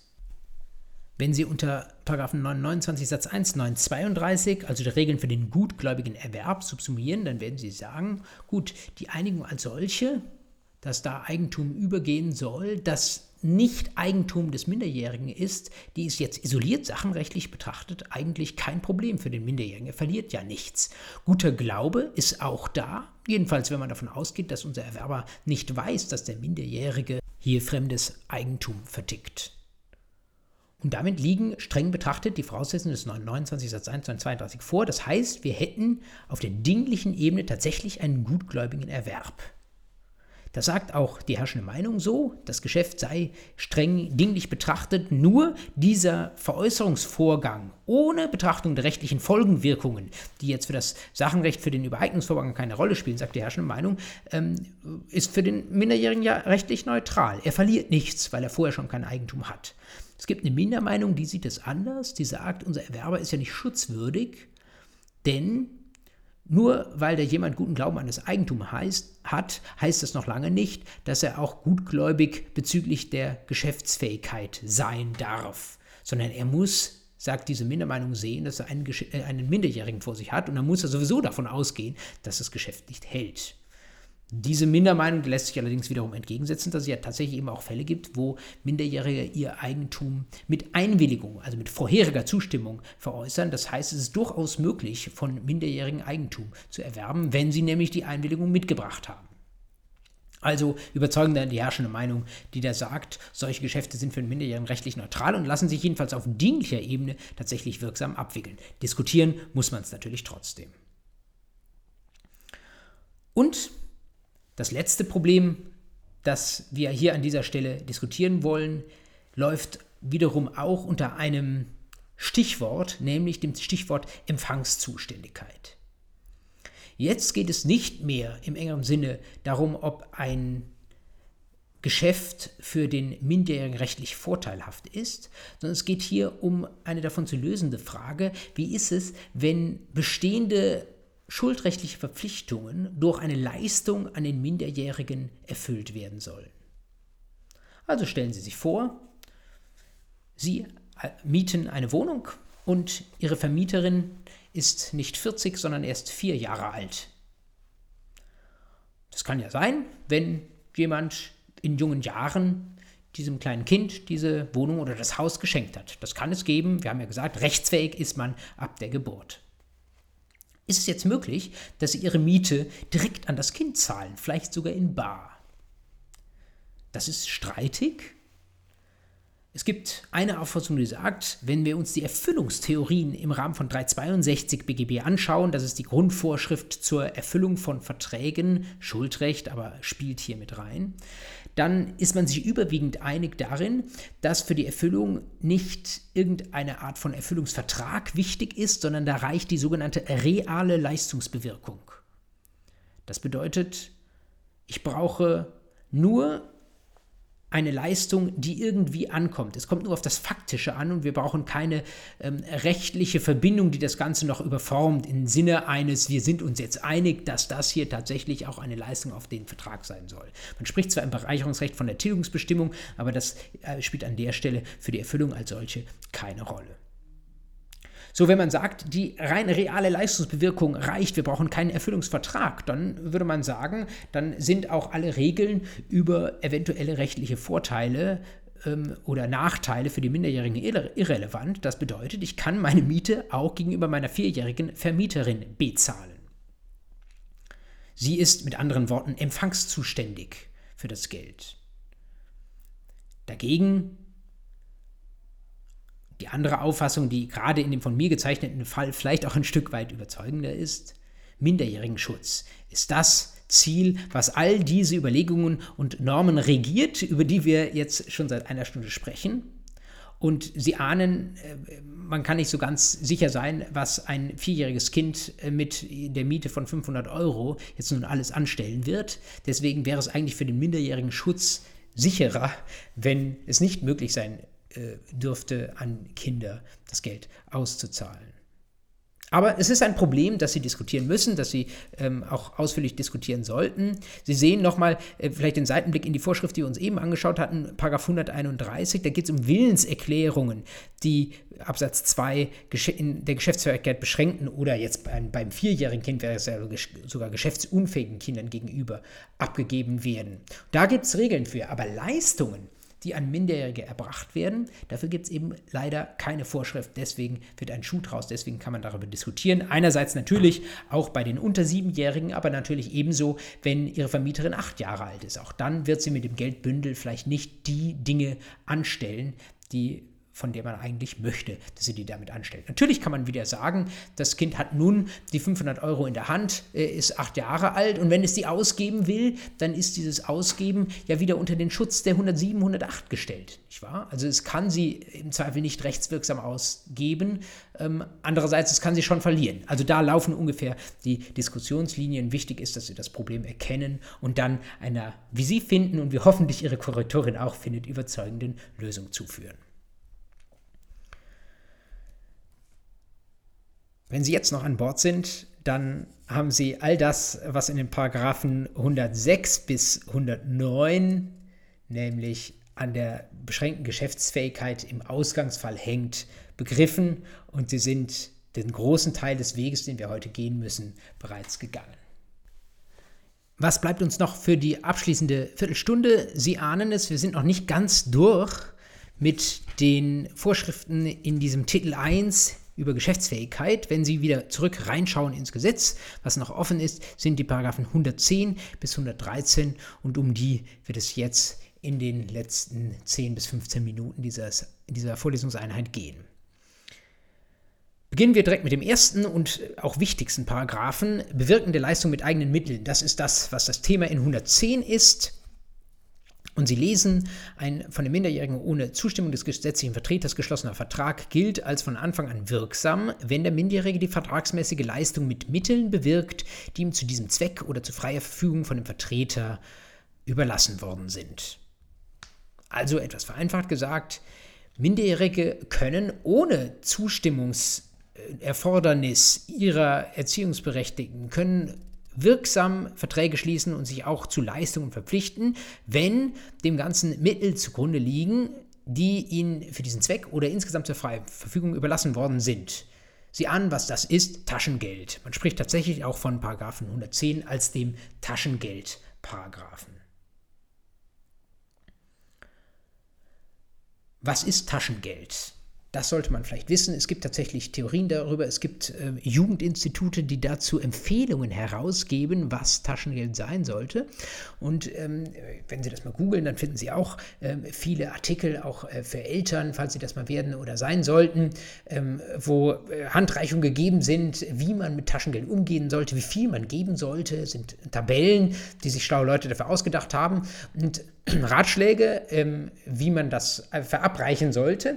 Und äh, eine Sache, die man vielleicht nicht von Anfang an direkt im Blut hat, ähm, die aber wichtig ist, äh, habe ich Ihnen tatsächlich auch nochmal auf diese Folie draufgeschrieben als ein Zitat aus einem relativ aktuellen Beitrag, der auf rponline.de erschienen ist. Sie lesen mit, wenn Sie die Folie haben, sonst lese ich es Ihnen vor. So wie es sich bei dem Taschengeld nicht um ein Almosen der Eltern an ihre Kinder handelt, sondern um eine Beteiligung am Haushaltseinkommen, also ein kleines Einkommen der Kinder, so soll es auch kein Sanktionsmittel sein. Also keine Bestrafung, bitte nicht das Taschengeld abstellen, nur weil das Kind irgendwas Böses gemacht hat. Und noch mehr, auch wenn die Eltern nicht sanktionieren sollten, was sollten sie noch nicht machen? Sie sollten sich nicht in die Ausgaben des Nachwuchses einmischen. Kommentare zur Sinnhaftigkeit einer Investition in Pokémon-Karten oder ein My Little Pony-Magazin verbieten sich. Ja, so hat er gesprochen, der Autor dieses Beitrags. Und äh, ich glaube, die meisten würden ihm tatsächlich recht geben, die sich damit beschäftigen. Nicht zur Sanktion ist Taschengeld da. Auch nicht äh, soll eine Sinnkontrolle erfolgen, sondern das ist wirklich ein kleines Geld, worüber Kinder total frei, jedenfalls ganz weitgehend frei disponieren können sollen. Grenzen werden dem gesetzt dadurch, dass es Taschengeld eben nicht irgendwie einmal im Jahr ein Tausender gibt äh, oder sowas, sondern indem es in kleinen Abständen dosiert gegeben wird und die Kinder dann in diesen kleinen Abständen, vielleicht im Wochen- oder Monatstag, ein bisschen auch haushalten müssen und schauen, ähm, was ihnen mehr und weniger wert ist. Und damit können sie auch wiederum schon ein Stück weit üben, wie sie später mit äh, vielleicht dann mehr Geld, das sie verdienen werden, umgehen können. Wie betrachten das die Rechtstheoretiker? Nun, die sagen, was wir in 110 sehen, ist eine konkludente Einwilligung in eine bestimmte Art von Geschäften. Man spricht auch von einem beschränkten Generalkonsens. Generalkonsens deswegen, weil die Eltern das Geld für bestimmte Art von Geschäften oder vielleicht sogar ganz freigeben. Es ist also nicht mehr eine, wie bei 107, 108, eine Entscheidung der Eltern, ob ein bestimmtes Geschäft zustande kommt, sondern äh, gegeben dieses Limit, was das Kind an Geld halt in der Hand hat, darf das Kind damit machen, was es will. Was sind Grenzen der Anwendung von Paragraph 110? Nun, zum einen Grenze dort, wo völlig klar ist, dass das nicht der Zweck des Taschengeldes ist. Nach dem, was Sie in diesem Zitat jetzt allerdings sehen, was ich Ihnen vorgelesen habe, müssen diese Grenzen sehr, sehr eng sein. Also ich weiß nicht, was für einen Unsinn man sich damit alles kaufen kann. Ich komme jetzt fast gar nicht auf so entlegene Gedanken. Es gibt vor allen Dingen Fälle der Gerichte, die gesagt haben, ähm, also das, was jetzt hier zu Gericht gebracht wurde, das reicht jedenfalls noch nicht. Das ist noch nicht von diesem Generalkonsens und von der mutmaßlichen ähm, oder konkludenten Einwilligung der Eltern weit genug entfernt, dass man an diesem Geschäft noch was kratzen könnte. Um einen, einen Grenzfall ähm, zu berichten, ich habe Ihnen das Aktenzeichen mitnotiert auf die Notizen. Beim Amtsgericht München lag der vor einigen Jahren vor. Da ging es um eine Tätowierung. Tätowierung. Können Sie jetzt fragen, soll ein Kind in eine Tätowierung investieren dürfen? Diskutabel sicherlich, ob die Eltern das gewollt haben mit dem Taschengeld. Müssten sie abwägen mit der wachsenden Selbstbestimmung des Kindes? Die Eltern sollen nicht an allem rumkritteln, was das Kind macht und könnten sich an der Stelle sicherlich so oder so entscheiden. Worauf 110 sicher keine Anwendung findet, sind Geschäfte mit Ratenzahlung. Ich habe ja gesagt, das Ganze wird in kleinen Portionen verabreicht. Was aber nicht damit gemeint ist, ist, dass die Kinder jetzt hingehen sollen und die legen ihr Taschengeld immer brav ab, was ja vielleicht für sich auch was Gutes ist, dass sie ein bisschen was sparen können. Und dann haben sie irgendwann mal 500 Euro zusammen und dann wird das Fahrrad gekauft. Das ist nicht mit dem Taschengeld gemeint. Da würde 110 BGB nicht anwendbar sein, weil es eben nicht mit dem kleinen Taschengeld bezahlt würde, sondern da hätten wir wieder ein Geschäft, das nach 107, 108 unter dem Zustimmungsvorbehalt der Eltern steht. Und ein aktuelles Problem oder eine aktuelle Frage, über die man diskutieren kann, wie es denn mit 110 und dem sogenannten Zahlen mit Daten? Weiß nicht, ob Sie das schon mal gehört haben, das kommt jetzt in die Gesetzgebung rein, das Zahlen mit Daten und wird auch wahrscheinlich uns noch einige Zeit auch von Europa aus begleiten. Deswegen sollten Sie das mal gehört haben. Zahlen mit Daten heißt, Sie zahlen nicht mit Geld, sondern Sie stellen Ihre im Zweifel personenbezogenen Daten zur Verfügung. Zum Beispiel ein Facebook-Account ist ja scheinbar kostenlos oder auch andere sozialen Medien. Aber natürlich stellen sie dem Unternehmen etwas zur Verfügung, mit dem dieses Unternehmen wirtschaften kann, nämlich Daten was sie liken oder was sie nicht liken oder was sie wegklicken oder wem sie folgen, das ist Ausdruck ihrer Präferenzen und das ist sehr gut nutzbar für Leute, die sie mit Werbung konfrontieren wollen. Und da zahlen sie mit Daten. Ist nun das, was ein Kind so an Präferenzen entwickelt und womit es da bezahlt, ist das auch Gegenstand von 110 BGB? Nein, sagt man natürlich, da geht es hier nur um Geld, um Taschengeld. Und dieses, diese Daten, mit denen man bezahlen kann, die werden von ganz anderen Regimen, von ganz anderen äh, Regelwerken geregelt. Insbesondere bei personenbezogenen Daten ist das die Europäische Datenschutzgrundverordnung. Ich habe in den Artikel 8 mal in die Notizen hm, hineingeschrieben. Ähm, da steht was dazu drin, sag ich mal grob unter welchen Umständen Kinder tatsächlich auch selbst einen Facebook-Account eröffnen und überhaupt wirksam zustimmen können, dass ihre Daten da in der einen oder anderen Weise durch den Anbieter verwendet werden. Weiterer Fall, über den man diskutiert und der regelmäßig in Klausuren auftaucht, wie ist das eigentlich mit sogenannten Surrogaten? Das ist ein Begriff, den Sie spätestens im Sachenrecht hören werden, aber es schadet nicht, wenn Sie hier auch schon mal davon gehört haben. Was ist ein Surrogat? Das ist ein, nun man könnte sagen, Gegenwert, den Sie bekommen. Also stellen Sie sich vor, ähm, das Kind hat 10 Euro und mit diesen 10 Euro kauft es ein Buch. Jetzt hat es das Buch und nicht mehr die 10 Euro. Alles in Ordnung, 110 greift, wenn die 10 Euro Taschengeld waren. Jetzt geht das Kind hin und tauscht das Buch ein gegen irgendwas anderes, zum Beispiel irgendwie einen tollen Schlüsselanhänger oder sonst irgendwas, was Kinder halt so brauchen oder nicht brauchen.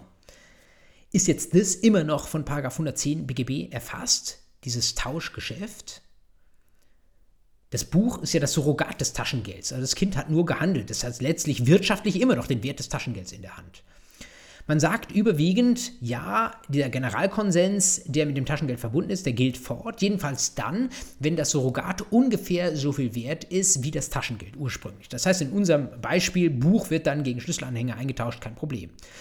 Ausnahme allerdings dann, wenn das Kind ein wahnsinnig gutes Geschäft gemacht hat und der Surrogatswert ausnehmend hoch ist. Bestes Beispiel, unser Kind geht hin und investiert ein oder zehn Euro in ein Lotto-Los.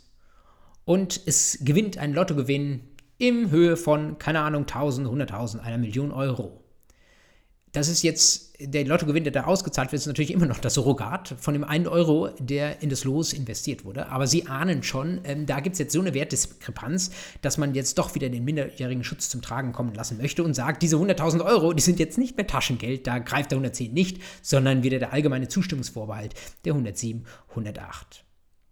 Und überflüssig eigentlich zu sagen, es gibt natürlich keinen guten Glauben des Vertragspartners an das Taschengeld.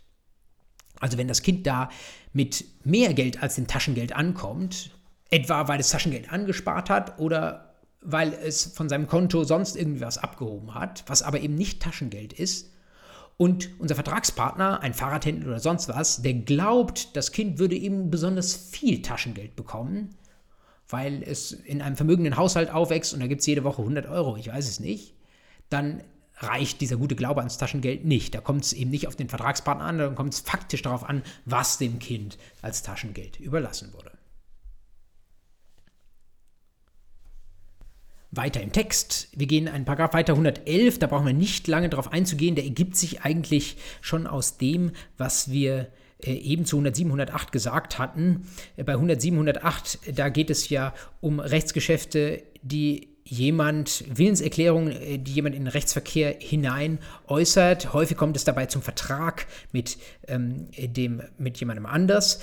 111 geht es demgegenüber um einseitige Rechtsgeschäfte, zum Beispiel, weil der Minderjährige eine Kündigung erklärt oder so etwas. Da sagt 111 entweder vorab Einwilligung oder die sind unwirksam. Ich habe Ihnen das auf einer früheren Folie ähm, im Rahmen dieser Einheit auch äh, als Ausnahme nochmal auf die Folie draufgeschrieben. Wichtig dann wieder zumindest die Vorschriften zu kennen, die 112 und 113. Sie sehen von der Überschrift her, da geht es um den selbstständigen Betrieb eines Erwerbsgeschäfts. Da ist also jemand selbstständig tätig oder 113 um ein Dienst- oder Arbeitsverhältnis. Und Sie lesen in diesen Vorschriften, da geht es um wiederum einen beschränkten Generalkonsens, also so eine äh, Ausnahme, einen Konsens, eine Zustimmung der Eltern für einen bestimmten Kreis von Geschäften. Hier geht es aber nicht um das Taschengeld, sondern um einen bestimmten beruflichen Kontext. Und man sagt, was immer in diesem beruflichen Kontext an Geschäften geschlossen werden muss, wenn die Eltern damit äh, einverstanden sind, dass das Kind diesen Beruf ausübt, dann werden sie auch mit Geschäften dieser Art einverstanden sein. Dann soll ein Kind, das einen Beruf ausübt, nicht alle Lase lang bei den Eltern nachfragen müssen, ob es auch dies oder das Geschäft absch äh, abschließen darf. Das würde die Berufsausübung ganz erheblich aufhalten. Dann könnte das Kind, der Minderjährige, faktisch keinen Beruf ausüben. Die wesentliche Unterscheidung zwischen 112 und 113 ist eben die selbstständige Tätigkeit 112 oder die abhängige Beschäftigung als Arbeitnehmerin in 113 wie gesagt, nicht alle möglichen Geschäfte. Wenn, ich, wenn der Minderjährige sich dann irgendwie ähm, für daheim noch einen Sessel anschafft, dann hat das nichts mit der Berufstätigkeit zu tun, wenn das nicht das Homeoffice ist. Und dann gehört das nicht dazu. Soweit reicht der Generalkonsens nicht. Aber alles, was mit dieser Berufstätigkeit zusammenhängt, das ist dann ähm, äh, davon umfasst. Und da gilt dann nicht der Vor Zustimmungsvorbehalt der 107, 108. Sie können das gedanklich verknüpfen ja, äh, vielleicht nicht mit Christian Lindner, vielleicht äh, äh, haben Sie vor, vor äh, einigen Monaten oder Jahren ging das viral. Ich glaube, er hat es auch selbst auf Twitter geteilt, so ein kleiner Fetzen davon, was Christian Lindner in früherer Zeit gemacht hat, als er selbst Unternehmensberater war, obwohl er noch auf der Schule war. Können Sie sich mal anschauen, da sind so Erkenntnisse drin, wie dass Probleme nur dornige Chancen sind, die man irgendwie in den Griff bekommen muss. Ähm, äh, Christian Lindner, das habe ich mir kurz angeschaut in Vorbereitung zu dieser Vorlesung, war damals schon 18. Also der hätte das nicht gebraucht. Aber wer es gebraucht hat, ein ähm, sehr bekannter deutscher Unternehmer, Lars Windhorst, ich weiß nicht, ob Ihnen das was sagt, der hat den 112er ganz sicherlich gebraucht der hat schon, äh, als er 15, 16 war, hat er äh, in großem Stil Unternehmensgeschäfte aufgezogen. Wenn Sie ihn googeln, äh, dann finden Sie das. Er ist später auch äh, mal privat insolvent mit diesen Dingen äh, gegangen. Ich glaube, er wurde, wurde, bekannt dadurch, dass er von Helmut Kohl auf eine Asienreise als äh, junger Nachwuchsunternehmerstar eine Reise nach Asien mitgenommen wurde. Und dann gab es viel ähm, Auf und Ab. Äh, vor kurzem kam ihm eine Meldung, dass er bei Hertha BSC Berlin eingestiegen ist als Investor. Äh, der ist immer noch äh, gar nicht so alt, ähm, aber trotzdem ist es schon 20 Jahre her, dass er für diese Schlagzeilen gesorgt hat, weil er eben damals jung war. Und der äh, war, wie gesagt, noch minderjährig und hat den 112 sicherlich gebraucht. Also, damit sind wir am Ende unserer Geschäftsfähigkeitsvorschriften ich denke, Sie haben einen guten Überblick bekommen. Womit ich abschließen möchte, ist diese Folie nochmal, die letztlich so eine Synopse, habe ich drüber geschrieben, Ihnen bietet dazu, was Kinder alleine können, wo sie welche Hilfe benötigen. Sie sehen auf der linken Seite, was das Kind ab sieben Jahre allein kann, sind rechtlich vorteilhafte oder zumindest neutrale Geschäfte. Wo das Kind seine Eltern braucht, damit haben wir uns lange beschäftigt. Das sind Geschäfte, wo auch ein Nachteil für das Kind versteckt ist. Manchmal liegt er offen zutage, manchmal, wie bei der Eigentumswohnung, ist er nicht so klar zu sehen. Die Eltern können ihr Einverständnis erklären, einmal konkret für das Geschäft, wie es bei 107, 108 der Fall ist, oder Sie können es auch als sogenannten Generalkonsens erteilen, wie wenn Sie Taschengeld mit auf den Weg geben oder äh, wenn Sie sagen, liebes Kind, du darfst ähm, als Arbeitnehmerin tätig werden und all das, was dann damit zusammenhängt, sei es, dass du ein Konto eröffnest ähm, oder dass du mit dem Verkehrsmittel zum Arbeitsplatz fährst, das ist dann davon umfasst. Es gibt bestimmte Fälle, das ist die dritte Spalte auf dieser Folie, wo auch die Eltern nicht alleine mitwirken können, sondern wo es noch jemanden braucht, der draufschauen muss, nämlich das Familiengericht. Einen Fall habe ich Ihnen eben unterschlagen, weil ich Ihnen die Vorschrift nicht vorgelesen habe, ist der 112 selbst, also gerade diese Lars Windhorst-Vorschrift. Wenn Sie den 112 lesen, dann sehen Sie, ermächtigt der gesetzliche Vertreter mit Genehmigung des Familienrechts den Minderjährigen zu einer selbstständigen Tätigkeit. Also da muss das Familiengericht drauf schauen. Und nicht nur 112 wäre da ein Beispiel, sondern auch bestimmte Großgeschäfte habe ich sie genannt. Das ist kein Terminus technicus, das habe ich erfunden, das Wort. Äh, damit soll einfach gemeint sein, äh, sowas wie Immobilienübertragungen. Äh, das können Sie im 1821 lesen, äh, welche Geschäfte das sind. Die sind da aufgeführt. Vormundschaftsrecht wo man sagt, da sollen nicht die Eltern das Eigentum des Kindes raushauen, sondern wenn sie das tun, dann soll bitte auch eine Richterin nochmal mit zuschauen. Und der letzte Fall, das ist vielleicht ein Stück weniger als die Richterin geht, aber häufig auch über das Familiengericht, dass eine Ergänzungspflegerin beteiligt wird. Und das sind insbesondere innerfamiliäre Geschäfte und In-sich-Geschäfte, wo eben die Eltern nicht das Kind übervorteilen sollen, indem sie mit dem Kind handeln, sondern da will man jedenfalls, wenn es keine rein rechtlich vorteilhafte Schenkung ist, dass eine Ergänzungspflegerin dabei mitwirkt. Lassen Sie es sacken, schauen Sie es heute Abend nochmal an, einfach nur über die Folien drüber schauen vielleicht. Gehen Sie morgen nochmal drüber und wir gemeinsam tun es nächste Woche. Was vor Weihnachten jetzt noch ansteht, sind wichtige Themen wiederum. Wir sprechen insbesondere über Willensmängel und sprechen über die Anfechtung eines Rechtsgeschäfts. Ich würde sagen, das sind die schwierigeren Themen nochmal im Vergleich zu dem, was nach Weihnachten kommt. Aber damit sind sie dann Weihnachten auch mit den wichtigsten Dingen durch. Und im neuen Jahr gibt es dann noch drei bis vier Folgen. Da kriegen wir das Ganze dann auch noch gut zu Ende. Insgesamt sind wir jetzt am Ende der siebten Folge gewissermaßen bei der Halbzeit. Das heißt, wir haben Bergfest. Sie haben also knapp den Großteil schon geschafft dessen, was der allgemeine Teil des bürgerlichen Gesetzbuchs für Sie an Problemen bereithält. Ich freue mich, dass Sie noch dabei sind. Ich hoffe, Sie sind auch in der zweiten Hälfte dabei und möchte für diese zweite Hälfte Ihnen einfach sagen, äh, es mag sein, dass Sie jetzt in der ersten Hälfte irgendwas vermisst haben oder dass Sie noch Sachen haben, wo Sie sagen, da sollten wir nochmal einen Schwerpunkt setzen oder die könnten Sie in einer abschließenden Folge dieser Vorlesung nochmal vielleicht als Sonderthema mit reinspielen. Sie sollen wissen, dafür bin ich jederzeit offen. Sie sehen auf dieser Folie nochmal meine E-Mail-Adresse martin.fries.jura.unimünchen.de. Nutzen Sie diese Möglichkeit, wenn Sie schon dieser Vorlesung mehr oder weniger live folgen, dann haben Sie auch gerne Einfluss auf das, was wir hier behandeln. Ich freue mich, von Ihnen zu hören und ansonsten hören Sie wieder von mir nächste Woche bei der nächsten Einheit. Bis dahin eine gute Zeit.